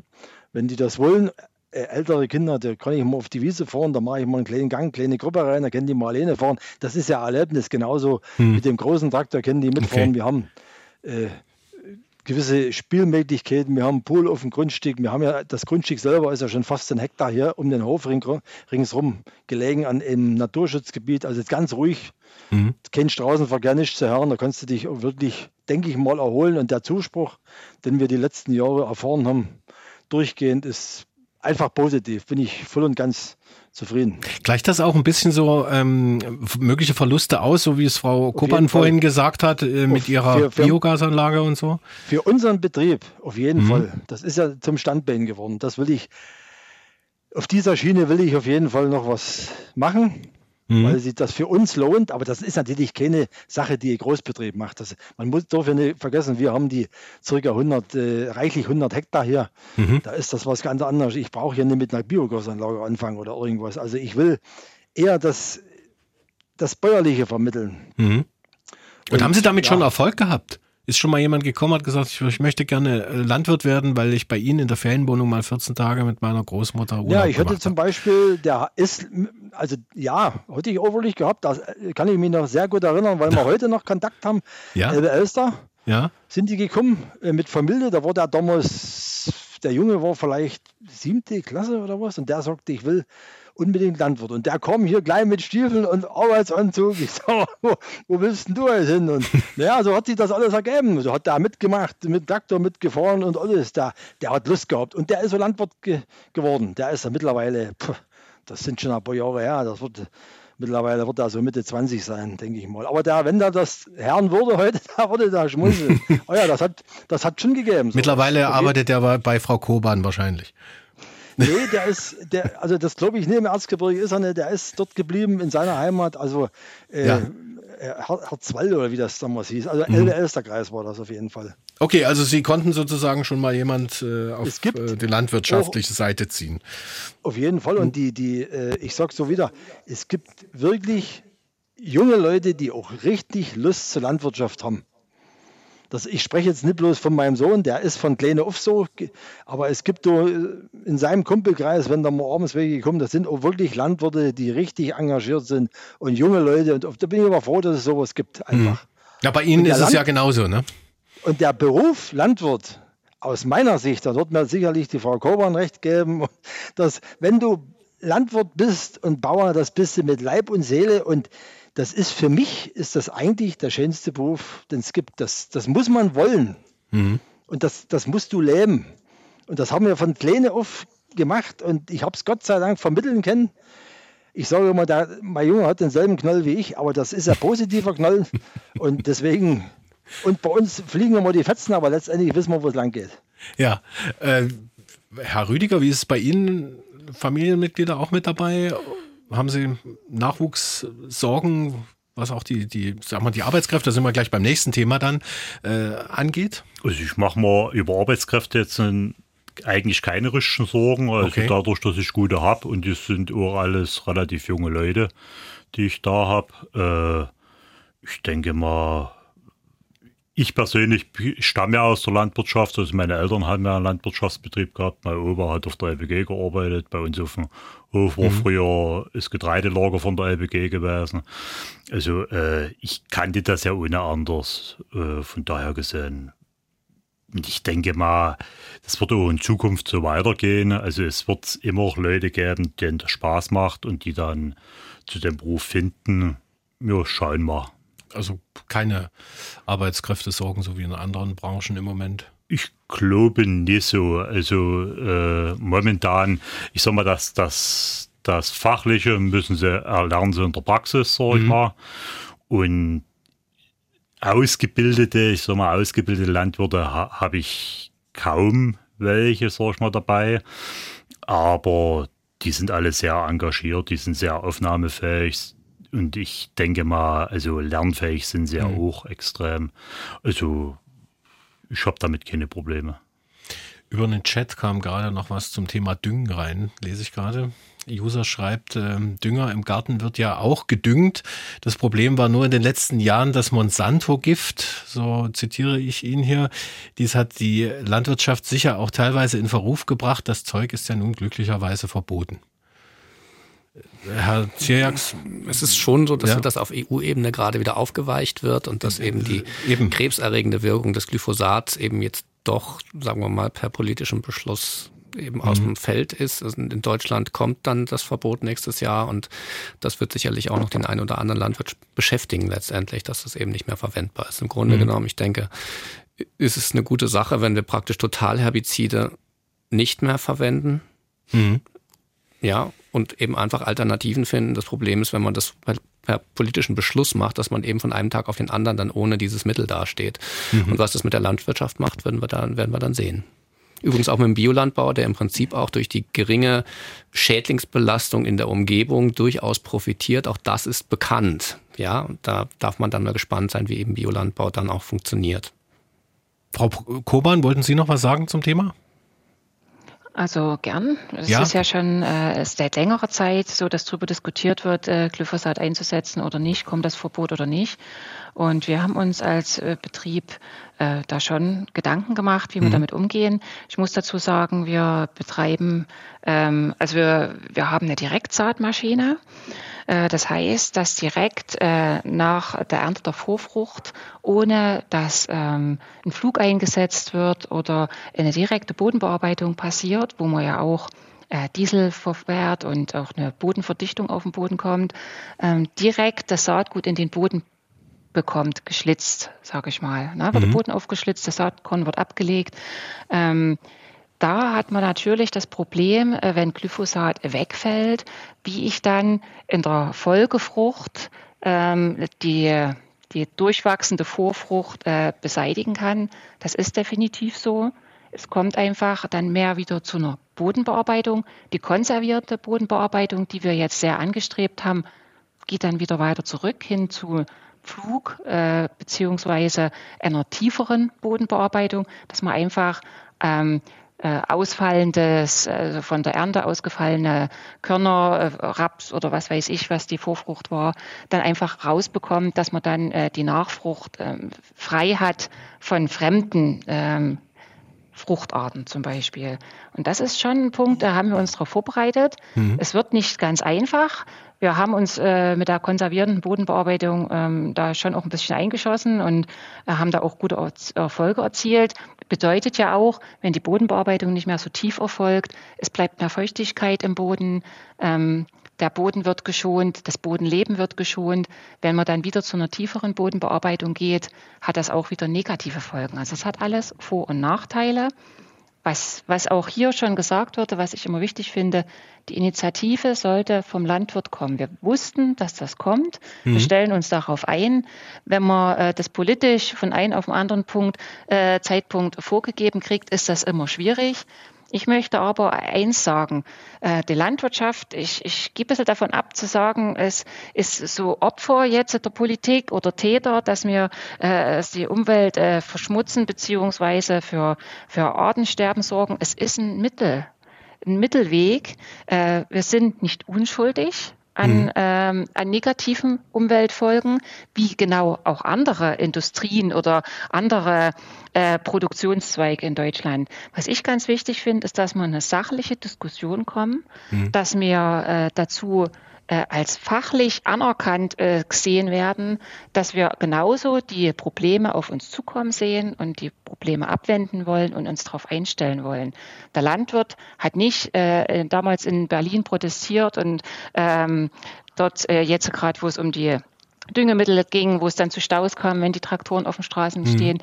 Wir sind nicht gegen Umweltauflagen.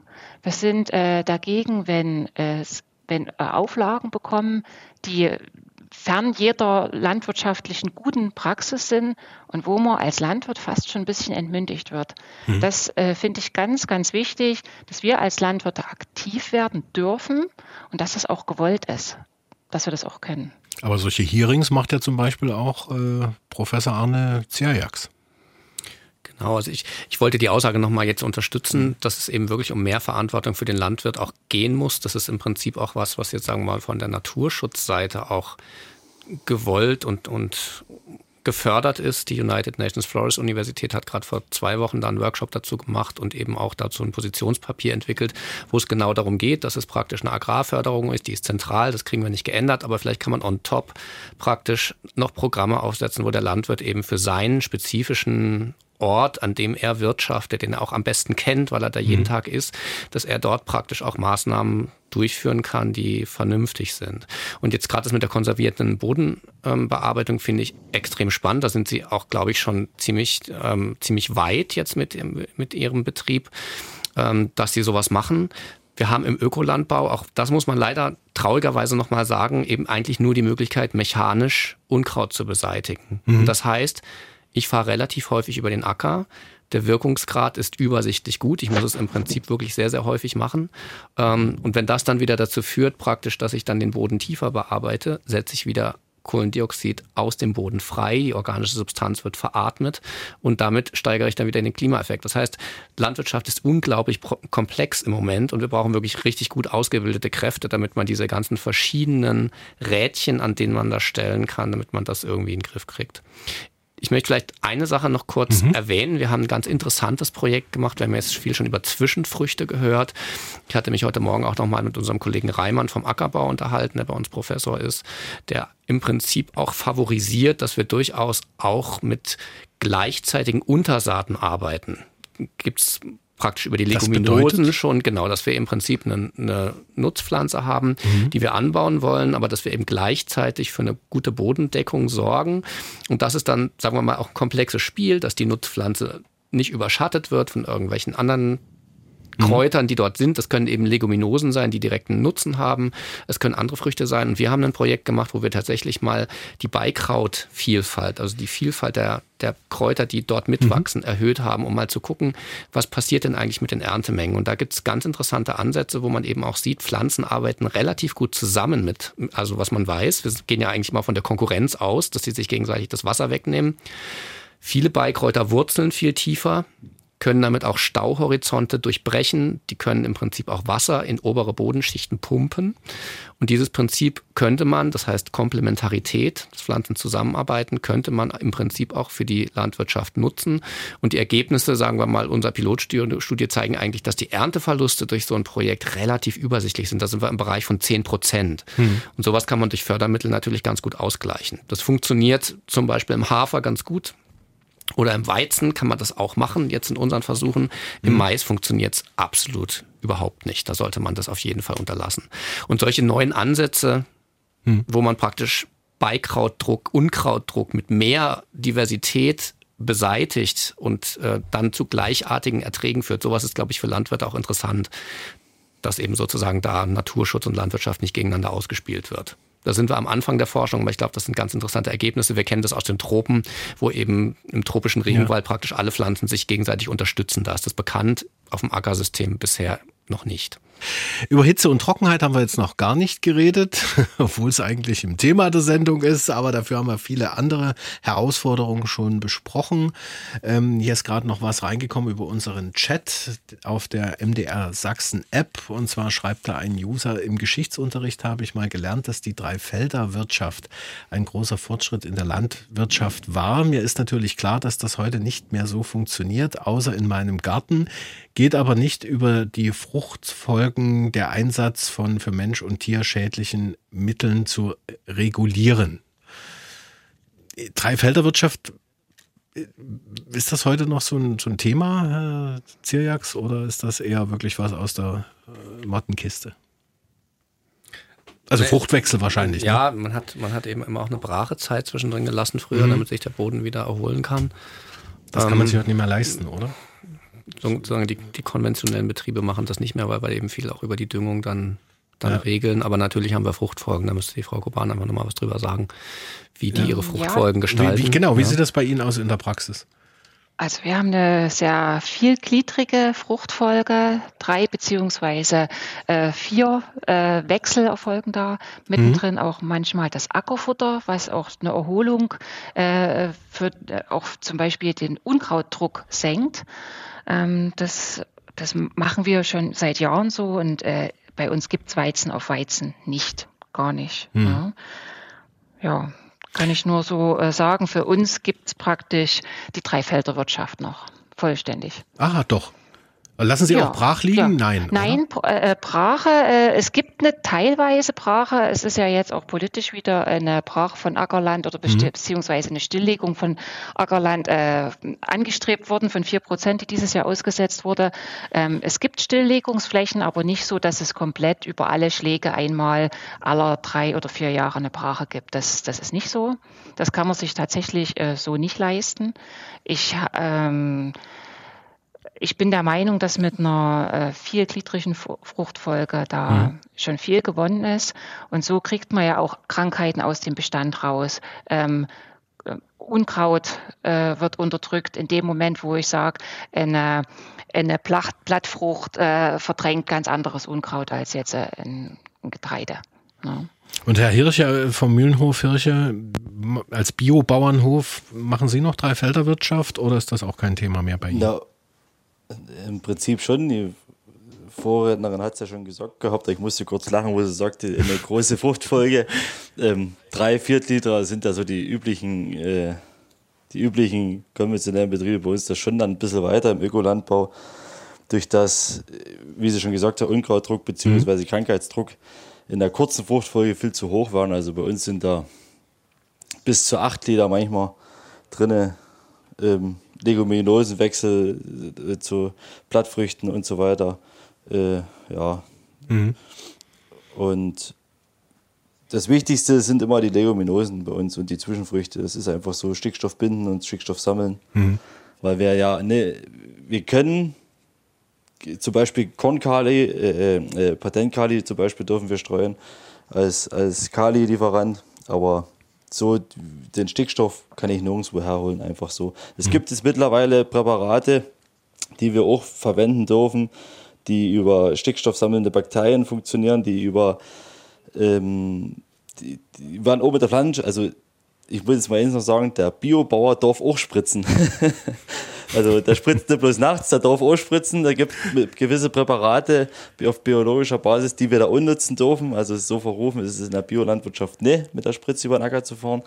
Und da gibt es zum Beispiel jetzt Projekte von verschiedenen auch großen Herstellern, ähm, das läuft dann über Trizidien, also stickstoffbindende oder stickstoffsammelnde Bakterien, die man dann auf die Pflanzen geben kann über die Spritze. Die dann sollen bis zu 30 Prozent des Stickstoffbedarfs der Pflanze decken.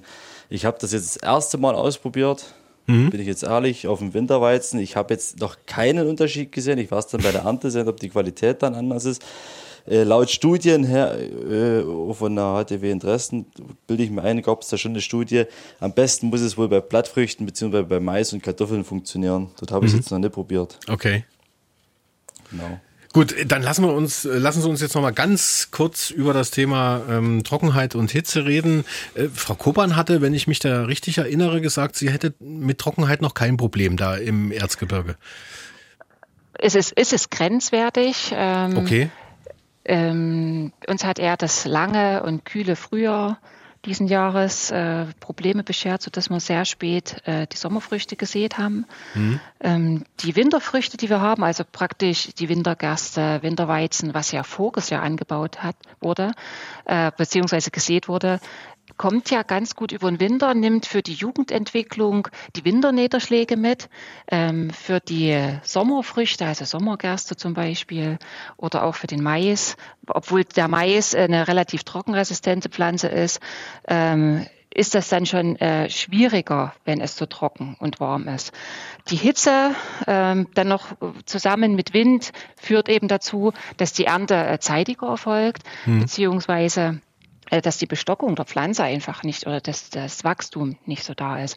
Aber wie gesagt, wir hier im Erzgebirge, ich habe andere Regionen in Deutschland gesehen dieses Jahr, äh, wo permanent hm. bewässert werden musste. Das haben wir gar nicht. Also null Prozent unserer Flächen sind künstlich bewässert. Wir haben, sind steinreich, sage ich mal, wir haben einen relativ hohen Steingehalt im Boden. Da wird. Da Sagen wird Sie das nicht so laut. da wird äh, die Feuchtigkeit einfach auch noch anders im Boden gehalten. Ja. Ähm, dann, wie gesagt, äh, machen wir viel über Direktsaat. Äh, da wird der Boden nicht so aufgebrochen, die Verdunstung ist nicht so hoch. Also im Großen und Ganzen, es war grenzwertig bisher, aber es ist nicht so, dass wir jetzt mit erheblichen Ernteeinbußen rechnen. Wie sieht es bei Ihnen aus, ähm, Herr Hirsche, in der Oberlausitz? Im Grunde genommen hatten wir ein nasses und kaltes Frühjahr und das ist eigentlich immer eine reiche Ernte, mhm. laut der Bauernregel. Aber so, so generell über im, die letzten Jahre, Jahrzehnte über die letzten betrachten. Jahre gesehen, wollte ich jetzt gerade mal sagen, wir haben immer mit der Vorsommertrockenheit zu kämpfen. Das heißt? relativ äh, nasse Dezember, nasse, mhm. nasse Januar. Dort kommt, sage ich mal, der Grundwasserspiegel steigt dann erstmal wieder in den oberen zwei Metern, sage ich jetzt mal. Ähm, aber dann kommt diese Klatsche immer ab Mai. Der erste Schnitt ist durch, die Wiesen verbrennen. Mhm. Oder die, die, die frisch gemähten Wiesen brennen aus und so weiter und so fort. Und das ist eigentlich das größte Problem an der Sache, dass die Wetter, ich tue es irgendwie leugnen, aber das Wetter verschiebt sich in dem Sinne, dass wir die, wir haben nasse, wir haben eine richtige Nasszeit, sag ich mal, mhm. eine richtige Regenzeit und dann ähm, die trockene Phase bis in die Ernte rein. Also man hat ja die letzten Jahre, wenn wir beim Dreschen zurückdenken, wann haben wir müssen mal einen Drescher aus, aus, aus dem Wasserloch ziehen. Es ging ja immer reibungslos, sechs Wochen durch und wir waren fertig. Das, ähm, so die richtigen Ernteschlachten wie die letzten, so bis 2010 oder sowas, sowas, sowas kenne ich eigentlich auch gar nicht mehr, mhm. muss ich ehrlich sagen. Das war vor meiner Lehre noch. Mhm. Müssen Sie bewässern oder geht das, äh, geht das natürlich noch nee, alles? Ähm, wir hatten hier ein ziemlich gutes Be Bewässerungsnetz auf einem Teil von unseren Flächen, aber das könnte der Vorder eher aus DDR-Zeiten. Das hing dann mit der angrenzenden ähm, ähm, Zuckerrübenfabrik zusammen hier in Löber. Die ganzen Schlemmteiche wurde das Wasser dann nach Georgowitz bzw. nach Rosenheim auf den Berg gepumpt und da wurden alle Flächen, Grünlandflächen drumherum bewässert. Ähm, das ist aber nicht mehr so vorhanden.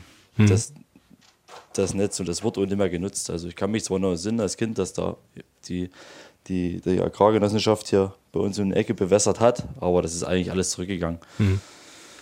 Herr Rüdiger, müssen Sie bewässern eigentlich? Wir bewässern eigentlich fast ja, ne? alles von unserer ganzen Fläche. Ja. Ich denke immer mal, man sollte das Wasser, was im Winter und in die Regenzeit, sag ich mal, kommt, die, das Wasser muss man behalten. Mhm. Das, dazu gehören Rückhaltebecken, da gehören Deiche dazu und äh, ich sag mal, wenn man das Wasser in Land drinne behalten und wenn der Bauer äh, oder Landwirt, sag ich mal, ein bisschen mehr Freiheiten hätte, dass der auch Rückhaltebecken bauen könnte, wo er dann problemlos rausziehen könnte, wäre, würde sich viele Sachen sich, ich denke mal, von alleine klären. Also Grundwasserspiegel würde wieder an, angehoben werden dadurch. Mhm. Aber ja, es ist ein schwieriges Thema. Mhm. Sag ich mal. Herr Zierjaks, welche Lösung gibt es noch, außer ja, ich würde vielleicht das mal das Wasser ganze aus der Regenzeit das, zu fangen. Das ganze Thema Klimawandel noch mal weiter ja. umreißen. Also man hat natürlich diese Sommerdürre, die ist auch so vorhergesagt. Mhm. Also wenn man sich die Klimakarten, die projiziert sind für 2100 in Sachsen anguckt, dann ist mhm. das mit dem Melonenanbau sicherlich eine gute Anpassungsstrategie. da kommen wir hin. Papaya wird dann auch noch. Ähm, wir haben aber zusätzlich noch eben praktisch auch eine andere, wirklich eine ganz andere Verteilung der Niederschläge. Ganz viele Landwirte sind ja dazu übergegangen, mittlerweile das Wintergetreide zu machen, weil sie dann praktisch diese mhm. Sommerdürre ganz gut sozusagen sich ganz gut anpassen können oder dann einfach nicht betroffen sind in der Zeit. Ähm, dann haben wir praktisch auch noch zusätzlich die Extremniederschläge. Und das kann eben mit einem staunassen Boden oder mit einem Pseudoglei dazu führen, dass ich wirklich auch Erdrutsche habe. Wir haben sowas letztes Jahr gerade in der sächsischen Schweiz erlebt, äh, wo die Agrargenossenschaft dann praktisch diesen Schlag auch mhm. umgewandelt hat von einem Maisfeld in Grünland, weil das eben doch auch sozusagen Schaden an Mensch und, und Gütern verursacht hat, dann im tieferen Bereich.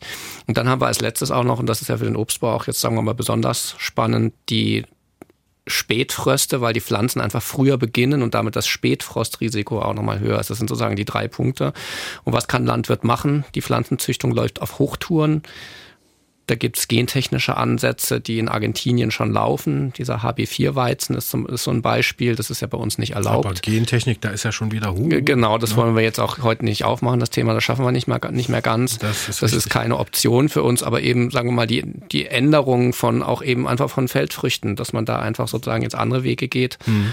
um praktisch dieses Klima auch dann zu umgehen oder zu sogar zu nutzen für bestimmte Pflanzen, die vorher halt nicht gewachsen sind. Und deswegen die Melonen, das klingt zwar ein bisschen hm. lustig, aber das ist eine ganz solide Anpassungsstrategie. Das habe ich schon von sehr, sehr vielen Landwirten gehört tatsächlich.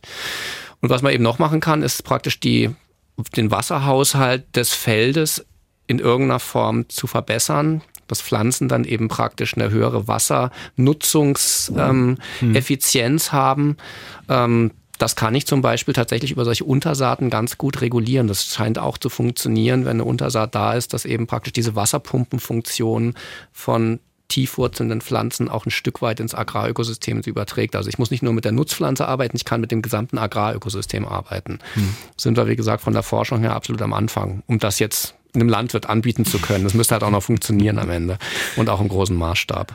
Ja, das sind so die, die Sachen, die man machen kann bei den Extremniederschlägen ist es so, ich kann natürlich den Boden verbessern. Da ist eben die, die Nichtbearbeitung des Bodens oder die, diese bodenschonende Bearbeitung, schonende Bearbeitung, von der wir schon gehört haben, ein gutes Mittel, mhm. um eben die Austrocknung zu verhindern. Und ich kann eben auch dort über tiefwurzelnde Pflanzen eben gucken, dass eben diese Staunässe auch in der Form nicht auftritt, weil die doch tatsächlich, also ich kenne es so nicht, ich komme selber aus Norddeutschland, äh, diese Lössböden sind eben extrem empfindlich dafür, solche Staunässen auszubilden. Und wir haben dann wirklich diese Erdrutschproblematik, was wir mhm. eigentlich aus dem mitteleuropäischen, aus dem mitteleuropäischen Eben. Raum so gar nicht kennen. Mhm. Fängt jetzt an.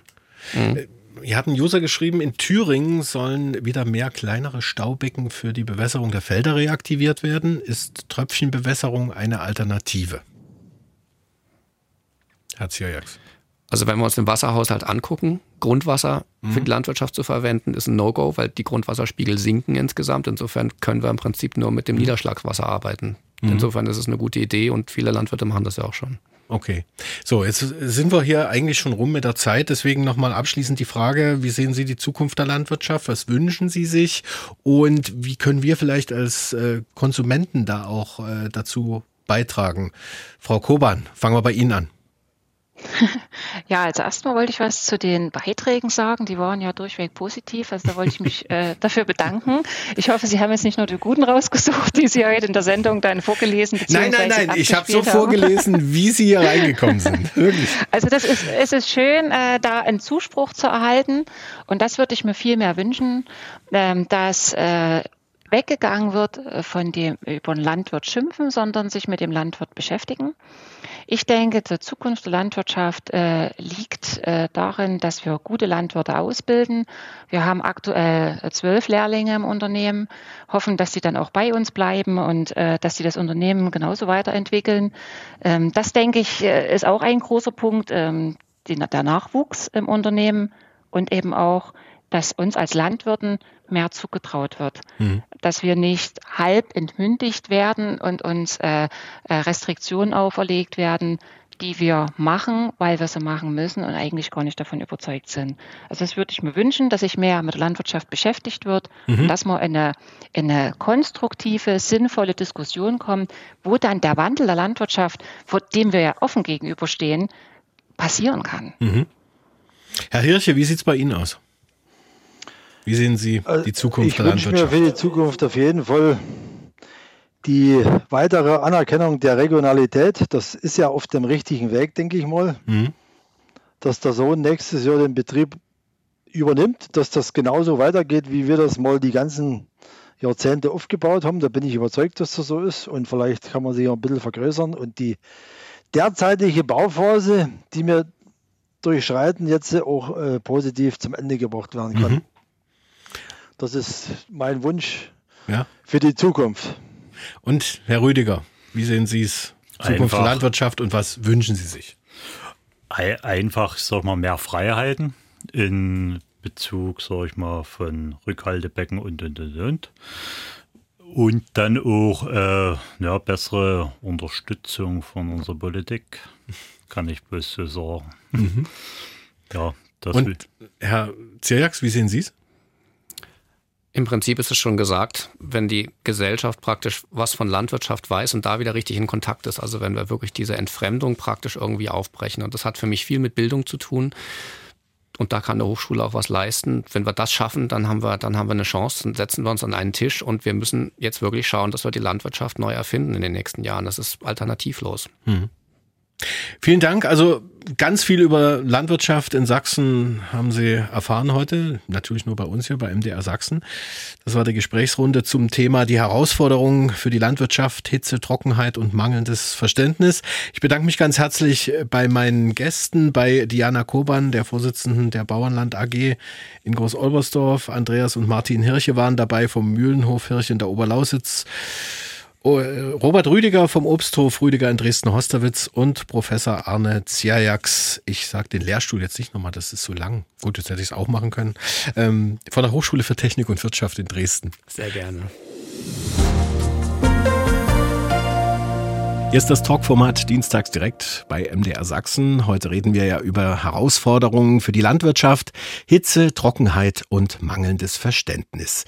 Die Kollegen von MDR Fragt hatten ja vor kurzem ihre Gemeinde aufgerufen, Fragen zu den Themen Trockenheit und Landwirtschaft zu beantworten. Claudia Reißer arbeitet in der Redaktion. Claudia, über 19.000 Menschen haben an dieser Umfrage teilgenommen. Sehen die Menschen Gefahren, was die Versorgung mit Lebensmitteln durch die Landwirtschaft angeht? Ja, tatsächlich. Also die aktuelle Dürre, die bereitet den Menschen durchaus Sorge.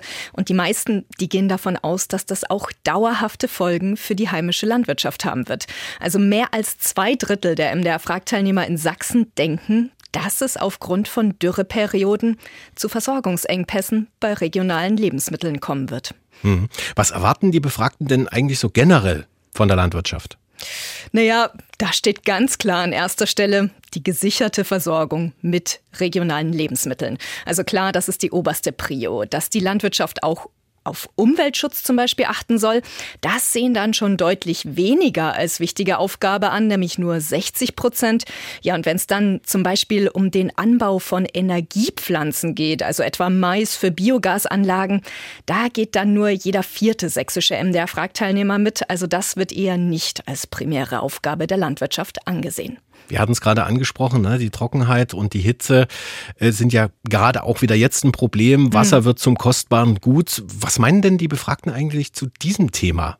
Also da ist ja zum Beispiel immer wieder auch im Gespräch, ob denn Landwirte auch mehr an den Kosten für Grund- und Oberflächenwasser beteiligt werden sollten, als das bislang der Fall ist. Und ähm, solch höhere Preise, die sollen ja zum bedachten Nutzen von Wasser animieren. Also klar, Landwirtschaft ohne Wasser, das funktioniert nicht, aber es soll eben sinnvoll eingesetzt werden und dass auch Bauern deswegen an den Kosten für Wasser beteiligt werden und so im besten Fall zu einem sparsamen Umgang mit der Ressource animiert werden, das fände tatsächlich jeder vierte sächsische MDR-Fragteilnehmer richtig.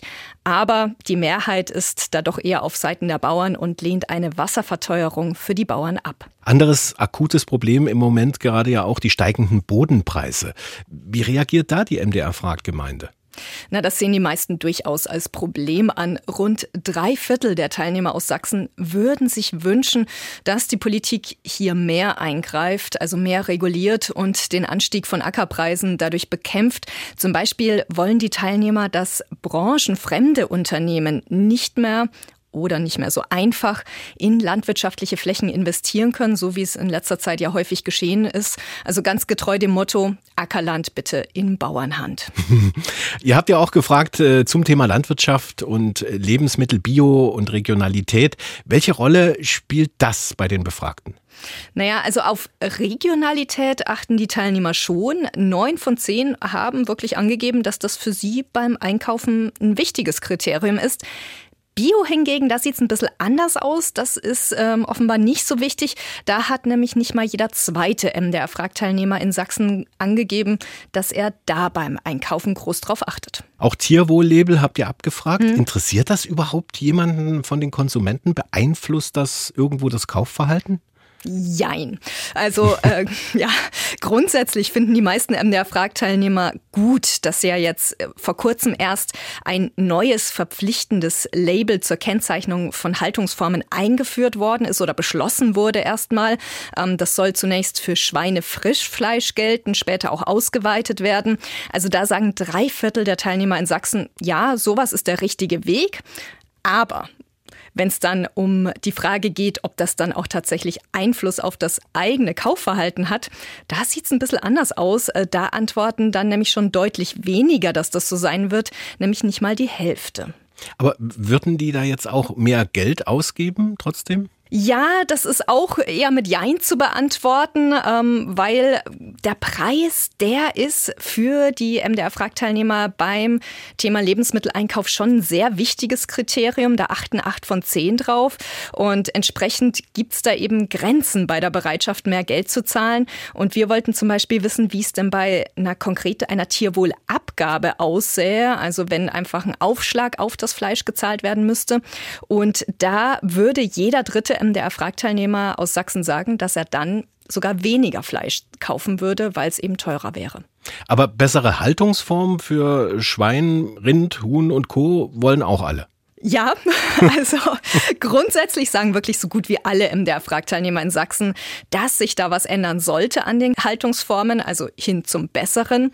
Aber vermutlich wollen sie die Verantwortung da eben nicht bei sich sehen und beim eigenen Einkaufsverhalten, sondern sie wollen das eher abgeben an die Politik. Also da soll die Politik das eben bitte ändern. Vielen Dank, Claudia Reiser aus der MDR Fragt-Redaktion. Sie hat für uns mal die Ergebnisse der jüngsten Umfrage zu den Themen Trockenheit und Landwirtschaft in Sachsen Sachsen zusammengefasst. Um die aktuellen Herausforderungen für die Landwirtschaft geht es ja heute hier bei Dienstags direkt. Und das Thema wollen wir jetzt noch mal ein bisschen wissenschaftlich vertiefen. Das machen wir mit Alfons Bahlmann vom Leibniz-Institut für Agrarentwicklung in Transformationsökonomien mit Sitz in Halle. Ganz schön sperriger Titel, muss ich sagen. Aber wir klären auf. Hallo, Herr Bahlmann. Hallo, Herr Kummer. Womit genau befassen Sie sich in dem Institut? Äh, hier am JAMO befasse ich mich vor allen Dingen mit Agrarstrukturfragen und betrachte aber insbesondere Prozesse und Agrarstrukturen in den ehemals sozialistischen Ländern wie etwa der Ukraine, aber ebenso auch in Deutschland. Ist das ähm, wissenschaftliche Arbeit oder ist das im Auftrag von Politik, Agrarökonomie? Wir sind eine Einrichtung der Leibniz-Gemeinschaft und äh, wir werden hälftig vom Bund und Bundesländern finanziert und als solches Institut beforschen wir Themen mit einer besonderen strategischen Relevanz, allerdings ohne besonderen spezifischen Auftrag äh, und unsere Auf Ergebnisse richten sich dann an die weltweite hm. Wissenschaftsgemeinschaft, aber auch an Wirtschaft, Politik und Öffentlichkeit. Gucken wir noch mal ein bisschen genauer auf den Namen. Was versteht man jetzt eigentlich unter Transformation beziehungsweise dann auch unter Transformationsökonomie?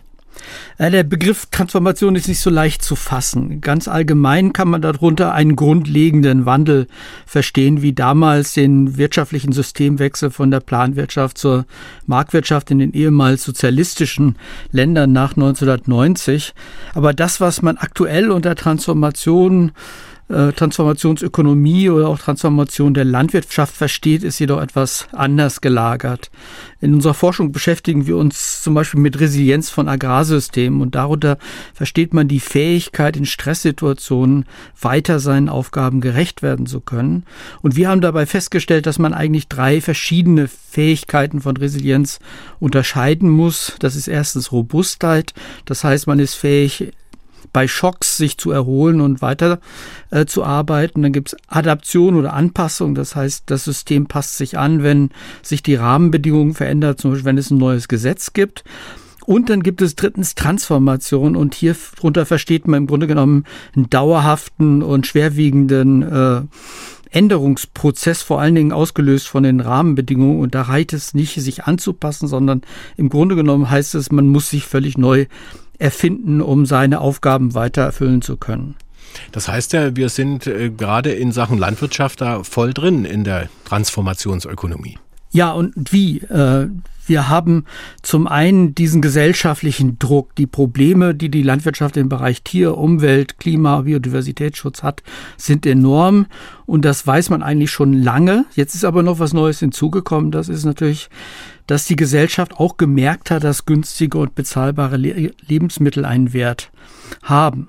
Aber daneben gibt es noch weitere große Zwänge. Das äh, heißt zum Beispiel, dass die Mehrzahl der landwirtschaftlichen Betriebe eigentlich unrentabel wirtschaftet. Äh, dann Arbeitskräfte werden immer knapper und teurer und insbesondere in vielen ländlichen Regionen in Ostdeutschland wird ein erhebliches äh, Problem darin bestehen, dass viele Arbeitsplätze in den nächsten zehn Jahren nicht wieder besetzt werden können, es sei denn, man ermöglicht Zuwanderung. Aber angesichts der verbreiteten Ausländerfeindlichkeit hier, gerade in ländlichen Regionen, könnte das ein erhebliches Problem werden. Und die Landwirtschaft muss sich auf den Klimawandel einstellen. Und dafür braucht man neue Lösungen.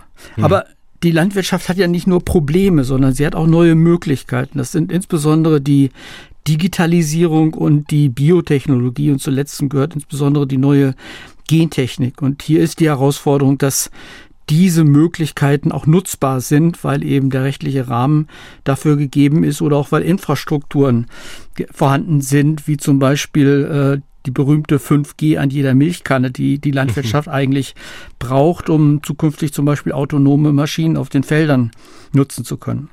Wie sehen wir denn da gerade aus äh, in Sachen resilientes Agrarsystem? Wie ist der aktuelle Stand und wie müsste es dann eigentlich aussehen? Das ist äh, eine schwierige Frage, aber so mit Blick auf die Herausforderungen wie etwa den Umwelt, Klimaschutz, demografischen Wandel oder Digitalisierung heißt Resilienz eigentlich vor allem die Fähigkeit, sich anpassen und gegebenenfalls sich sogar neu erfinden zu können. Und Voraussetzung ist hier zum einen natürlich die Bereitschaft zur Veränderung. Das gilt auf einzelbetrieblicher Ebene, aber ebenfalls auch auf Ebene des Sektors, der Wertschöpfungsketten und nicht zuletzt der Politik. Und gerade bei der Politik erleben wir allzu oft, dass versucht wird, Bestehendes zu konservieren. Und das heißt dann aber leider oft auch, dass die Probleme konserviert werden, mhm. statt sie zu lösen. Aber auch der Bauer gehört ja eher zu so einer traditionellen Klientel. Wie offen ist der jetzt äh, aus Ihrem Erkenntnisstand für solche Entwicklungen? Also im Grunde genommen ist die Landwirtschaft gewohnt, dass sie sich ständig verändern mhm. muss. Äh, das Problem ist nur, dass es in so einem Prozess natürlich auch schnell Verlierer gibt. Und wenn es Verlierer gibt, dann hat man besondere Widerstände, äh, die viel größer sind, als wenn es darum geht, dass man dafür kämpft, etwas Neues äh, zu ermöglichen. Und auf der sektoralen Ebene, das heißt bei der Politik beispielsweise, haben wir oft äh, die Situation, dass man lieber etwas kontrollieren möchte über viele neue Regeln, anstatt äh, Mechanismen der Selbstorganisation äh, zu nutzen, wie Märkte und Wettbewerb. Und die Folge ist dann eine Regulierungswut, die in Sachsen derzeit beispielsweise beim Entwurf des Agrarstrukturgesetzes sehr deutlich wird. Was macht das? Das will beispielsweise Größen von Unternehmen oder Betriebe beschränken. Das will in Kauf- und Bodenmärkte eingreifen, so dass sich die Preise nicht mehr wettbewerblich bilden können, sondern im Grunde genommen man äh, starke Restriktionen äh, vorgibt, bei der ich den Eindruck habe, dass die Politik selber noch nicht einmal versteht, was die Konsequenzen sein werden. Das heißt also, der, der Rahmen, der regulative Rahmen müsste weiter gefasst werden, damit der Bauer in diesem Rahmen sozusagen diese Transformation schafft. Ja, gerade wenn es darum geht, äh, sich zu verändern, braucht man Freiheiten. Und, und diese Freiheiten erfordern natürlich auch einen spezifischen Rahmen, der sozusagen erlaubt, sich dann entsprechend äh, anzupassen. Ein typisches Beispiel ist jetzt eben die neue Gentechnik, äh, die die Landwirtschaft erst dann nutzen kann, wenn dafür ein Rahmen geschaffen wird. Aber diese Gentechnik brauchen wir äh, oder braucht die Landwirtschaft, wenn sie beispielsweise die Folgen des Klimawandels bewältigen will oder das Ziel, weniger Pflanzenschutzmittel einzusetzen, erreichen will. Hm. Sie gucken ja auch äh, in Ihrem Institut über den Tellerrand hinaus. Gibt es überall die gleichen Probleme oder ist das wirklich dann länderspezifisch? Haben wir es ja gerade angesprochen, Politik, Gesetze, Regelungen und so weiter. Die grundlegenden Probleme sind äh, allgemeingültig, aber wir haben natürlich äh, besondere Spezifika. Zum Beispiel in äh, Deutschland oder in Nordwesteuropa ist das Thema äh, Tierschutz äh, sehr bedeutsam. In anderen Regionen Europas wird das weniger wichtig gesehen und die Folge da beispielsweise ist dann, dass wir hier in, in Deutschland, in Nordwesteuropa die Tierhaltung einschränken. Die Landwirte sind frustriert und wissen nicht, wie sie dann in diesem Bereich weiter wirtschaften können. Auf der anderen Seite hat im gleichen Zeitraum äh, Spanien beispielsweise die Tierhaltung extrem ausgebaut. Das heißt, im Grunde genommen exportieren wir jetzt unsere Tierschutzprobleme. Machen Sie auch Benchmarking, dass Sie da mal gucken, wie läuft das eigentlich bei anderen und sagen, da können wir uns vielleicht was abgucken? Oder muss Deutschland halt immer irgendwie das Rad doch neu erfinden? Also man, man sollte davon ausgehen, dass Deutschland nicht führend ist, äh, wenn es darum geht, äh, Innovationen äh, zu ermöglichen oder auch beispielsweise im Bereich des, des Tier- und Umweltschutzes. Da sind wir eben nicht der absolute Vorreiter. Da sind manche Länder wie die Niederlande oder Skandinavien weiter, aber die Probleme sind da, die müssen angegangen werden. Und dann kann man natürlich äh, gucken, wie bringt man diese vielen Ziele denn irgendwie zusammen. Und Benchmarking darf man eben auch nicht so sehen, dass man ein Problem alleine betrachtet, sondern man muss die Menge an, an vielfältigen Problemen und Herausforderungen gleichzeitig sehen. Das heißt Tierschutz, Umweltschutz, Klimaschutz, Biodiversitätsschutz gleichzeitig muss aber die äh, Ernährungssicherheit äh, gewährleistet sein und vor allen Dingen wollen wir auch äh, uns unsere Möglichkeiten nutzen, beispielsweise äh, tierische Produkte auch selber zu produzieren, besonders da, äh, wo wir auch da eigentlich Vorteile haben. Das ist ein gutes Stichwort. Die Frage ist nämlich, wie stark sind auch Land- und Ernährungswirtschaft jetzt eigentlich weltweit schon verflochten? Die Agrar- und Ernährungswirtschaft ist global verflochten und das hat sich gerade ausgezeichnet während der Corona-Pandemie, die auch durch diese Verflechtung ohne große zusätzliche Hungersnöte bewältigt werden konnten. Aber wir selber haben beispielsweise auch viele Produkte, gerade bei Obst und Gemüse, die wir in Deutschland nicht produzieren können, weil die klimatischen Gegebenheiten nicht da sind oder Arbeitskräfte beispielsweise zu teuer sind. Umgekehrt ist es aber auch so, dass Deutschland in der Ernährungsindustrie in den letzten 20 Jahren enorm gewachsen ist. Zigtausend neue Arbeitsplätze sind hier entstanden, vor allen Dingen, weil wir zunehmend eben auch in andere EU-Länder äh, fertig verarbeitete Nahrungsmittel exportieren. Um so langsam den Sack zuzumachen, es verändert sich ja viel in Ernährungs- und Landwirtschaft, Technik, Digitalisierung, Chemie, andere Wirtschaftsfelder wie Energiegewinnung und so weiter.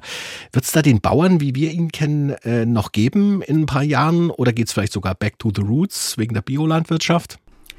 Also die Zukunft der Landwirtschaft ist nicht Biolandwirtschaft. Biolandwirtschaft wird es auch weiterhin geben und vermutlich auch noch in größerem Umfang als jetzt aber sie wird, wenn dann eher die konventionelle Landwirtschaft bereichern. Äh, das liegt vor allen Dingen daran, dass das Ertragsniveau dort zu niedrig ist.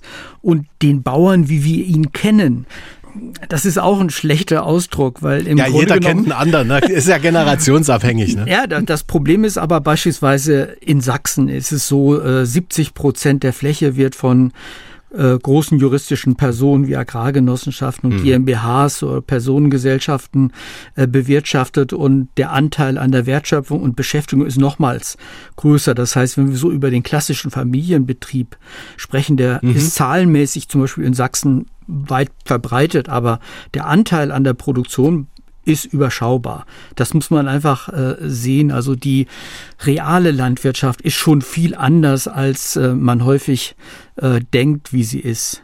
Kommen wir nochmal zurück auf Ihre Arbeit. Wie fließt jetzt Ihre Forschung, Ihre Arbeit in diese ganzen Transformationsprozesse ein?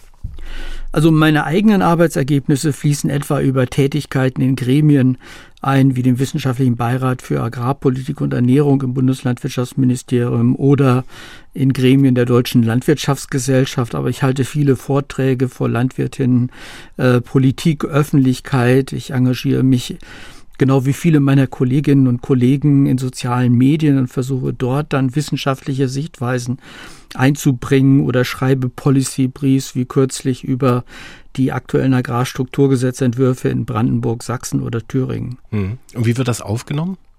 Das ist sehr unterschiedlich. Äh, die äh, Politik scheut sich häufig, äh, Dinge umzusetzen. Veränderungen erfordern ja auch Mut und manchmal muss man eben auch sehr, sehr viel Geduld mitbringen. Alfons Bahlmann vom Leibniz-Institut für Agrarentwicklung in Transformationsökonomien mit einem tiefen Einblick in das, was da wahrscheinlich noch alles bevorsteht in Sachen Transformation und Landwirtschaft. Vielen Dank für die Infos. Damit geht der Dienstagsdirekt-Podcast von uns hier von MDR Sachsen in die Sommerpause. Aber keine Angst, uns finden Sie mit früheren Ausgaben in der ARD Audiothek und auch in der App dazu.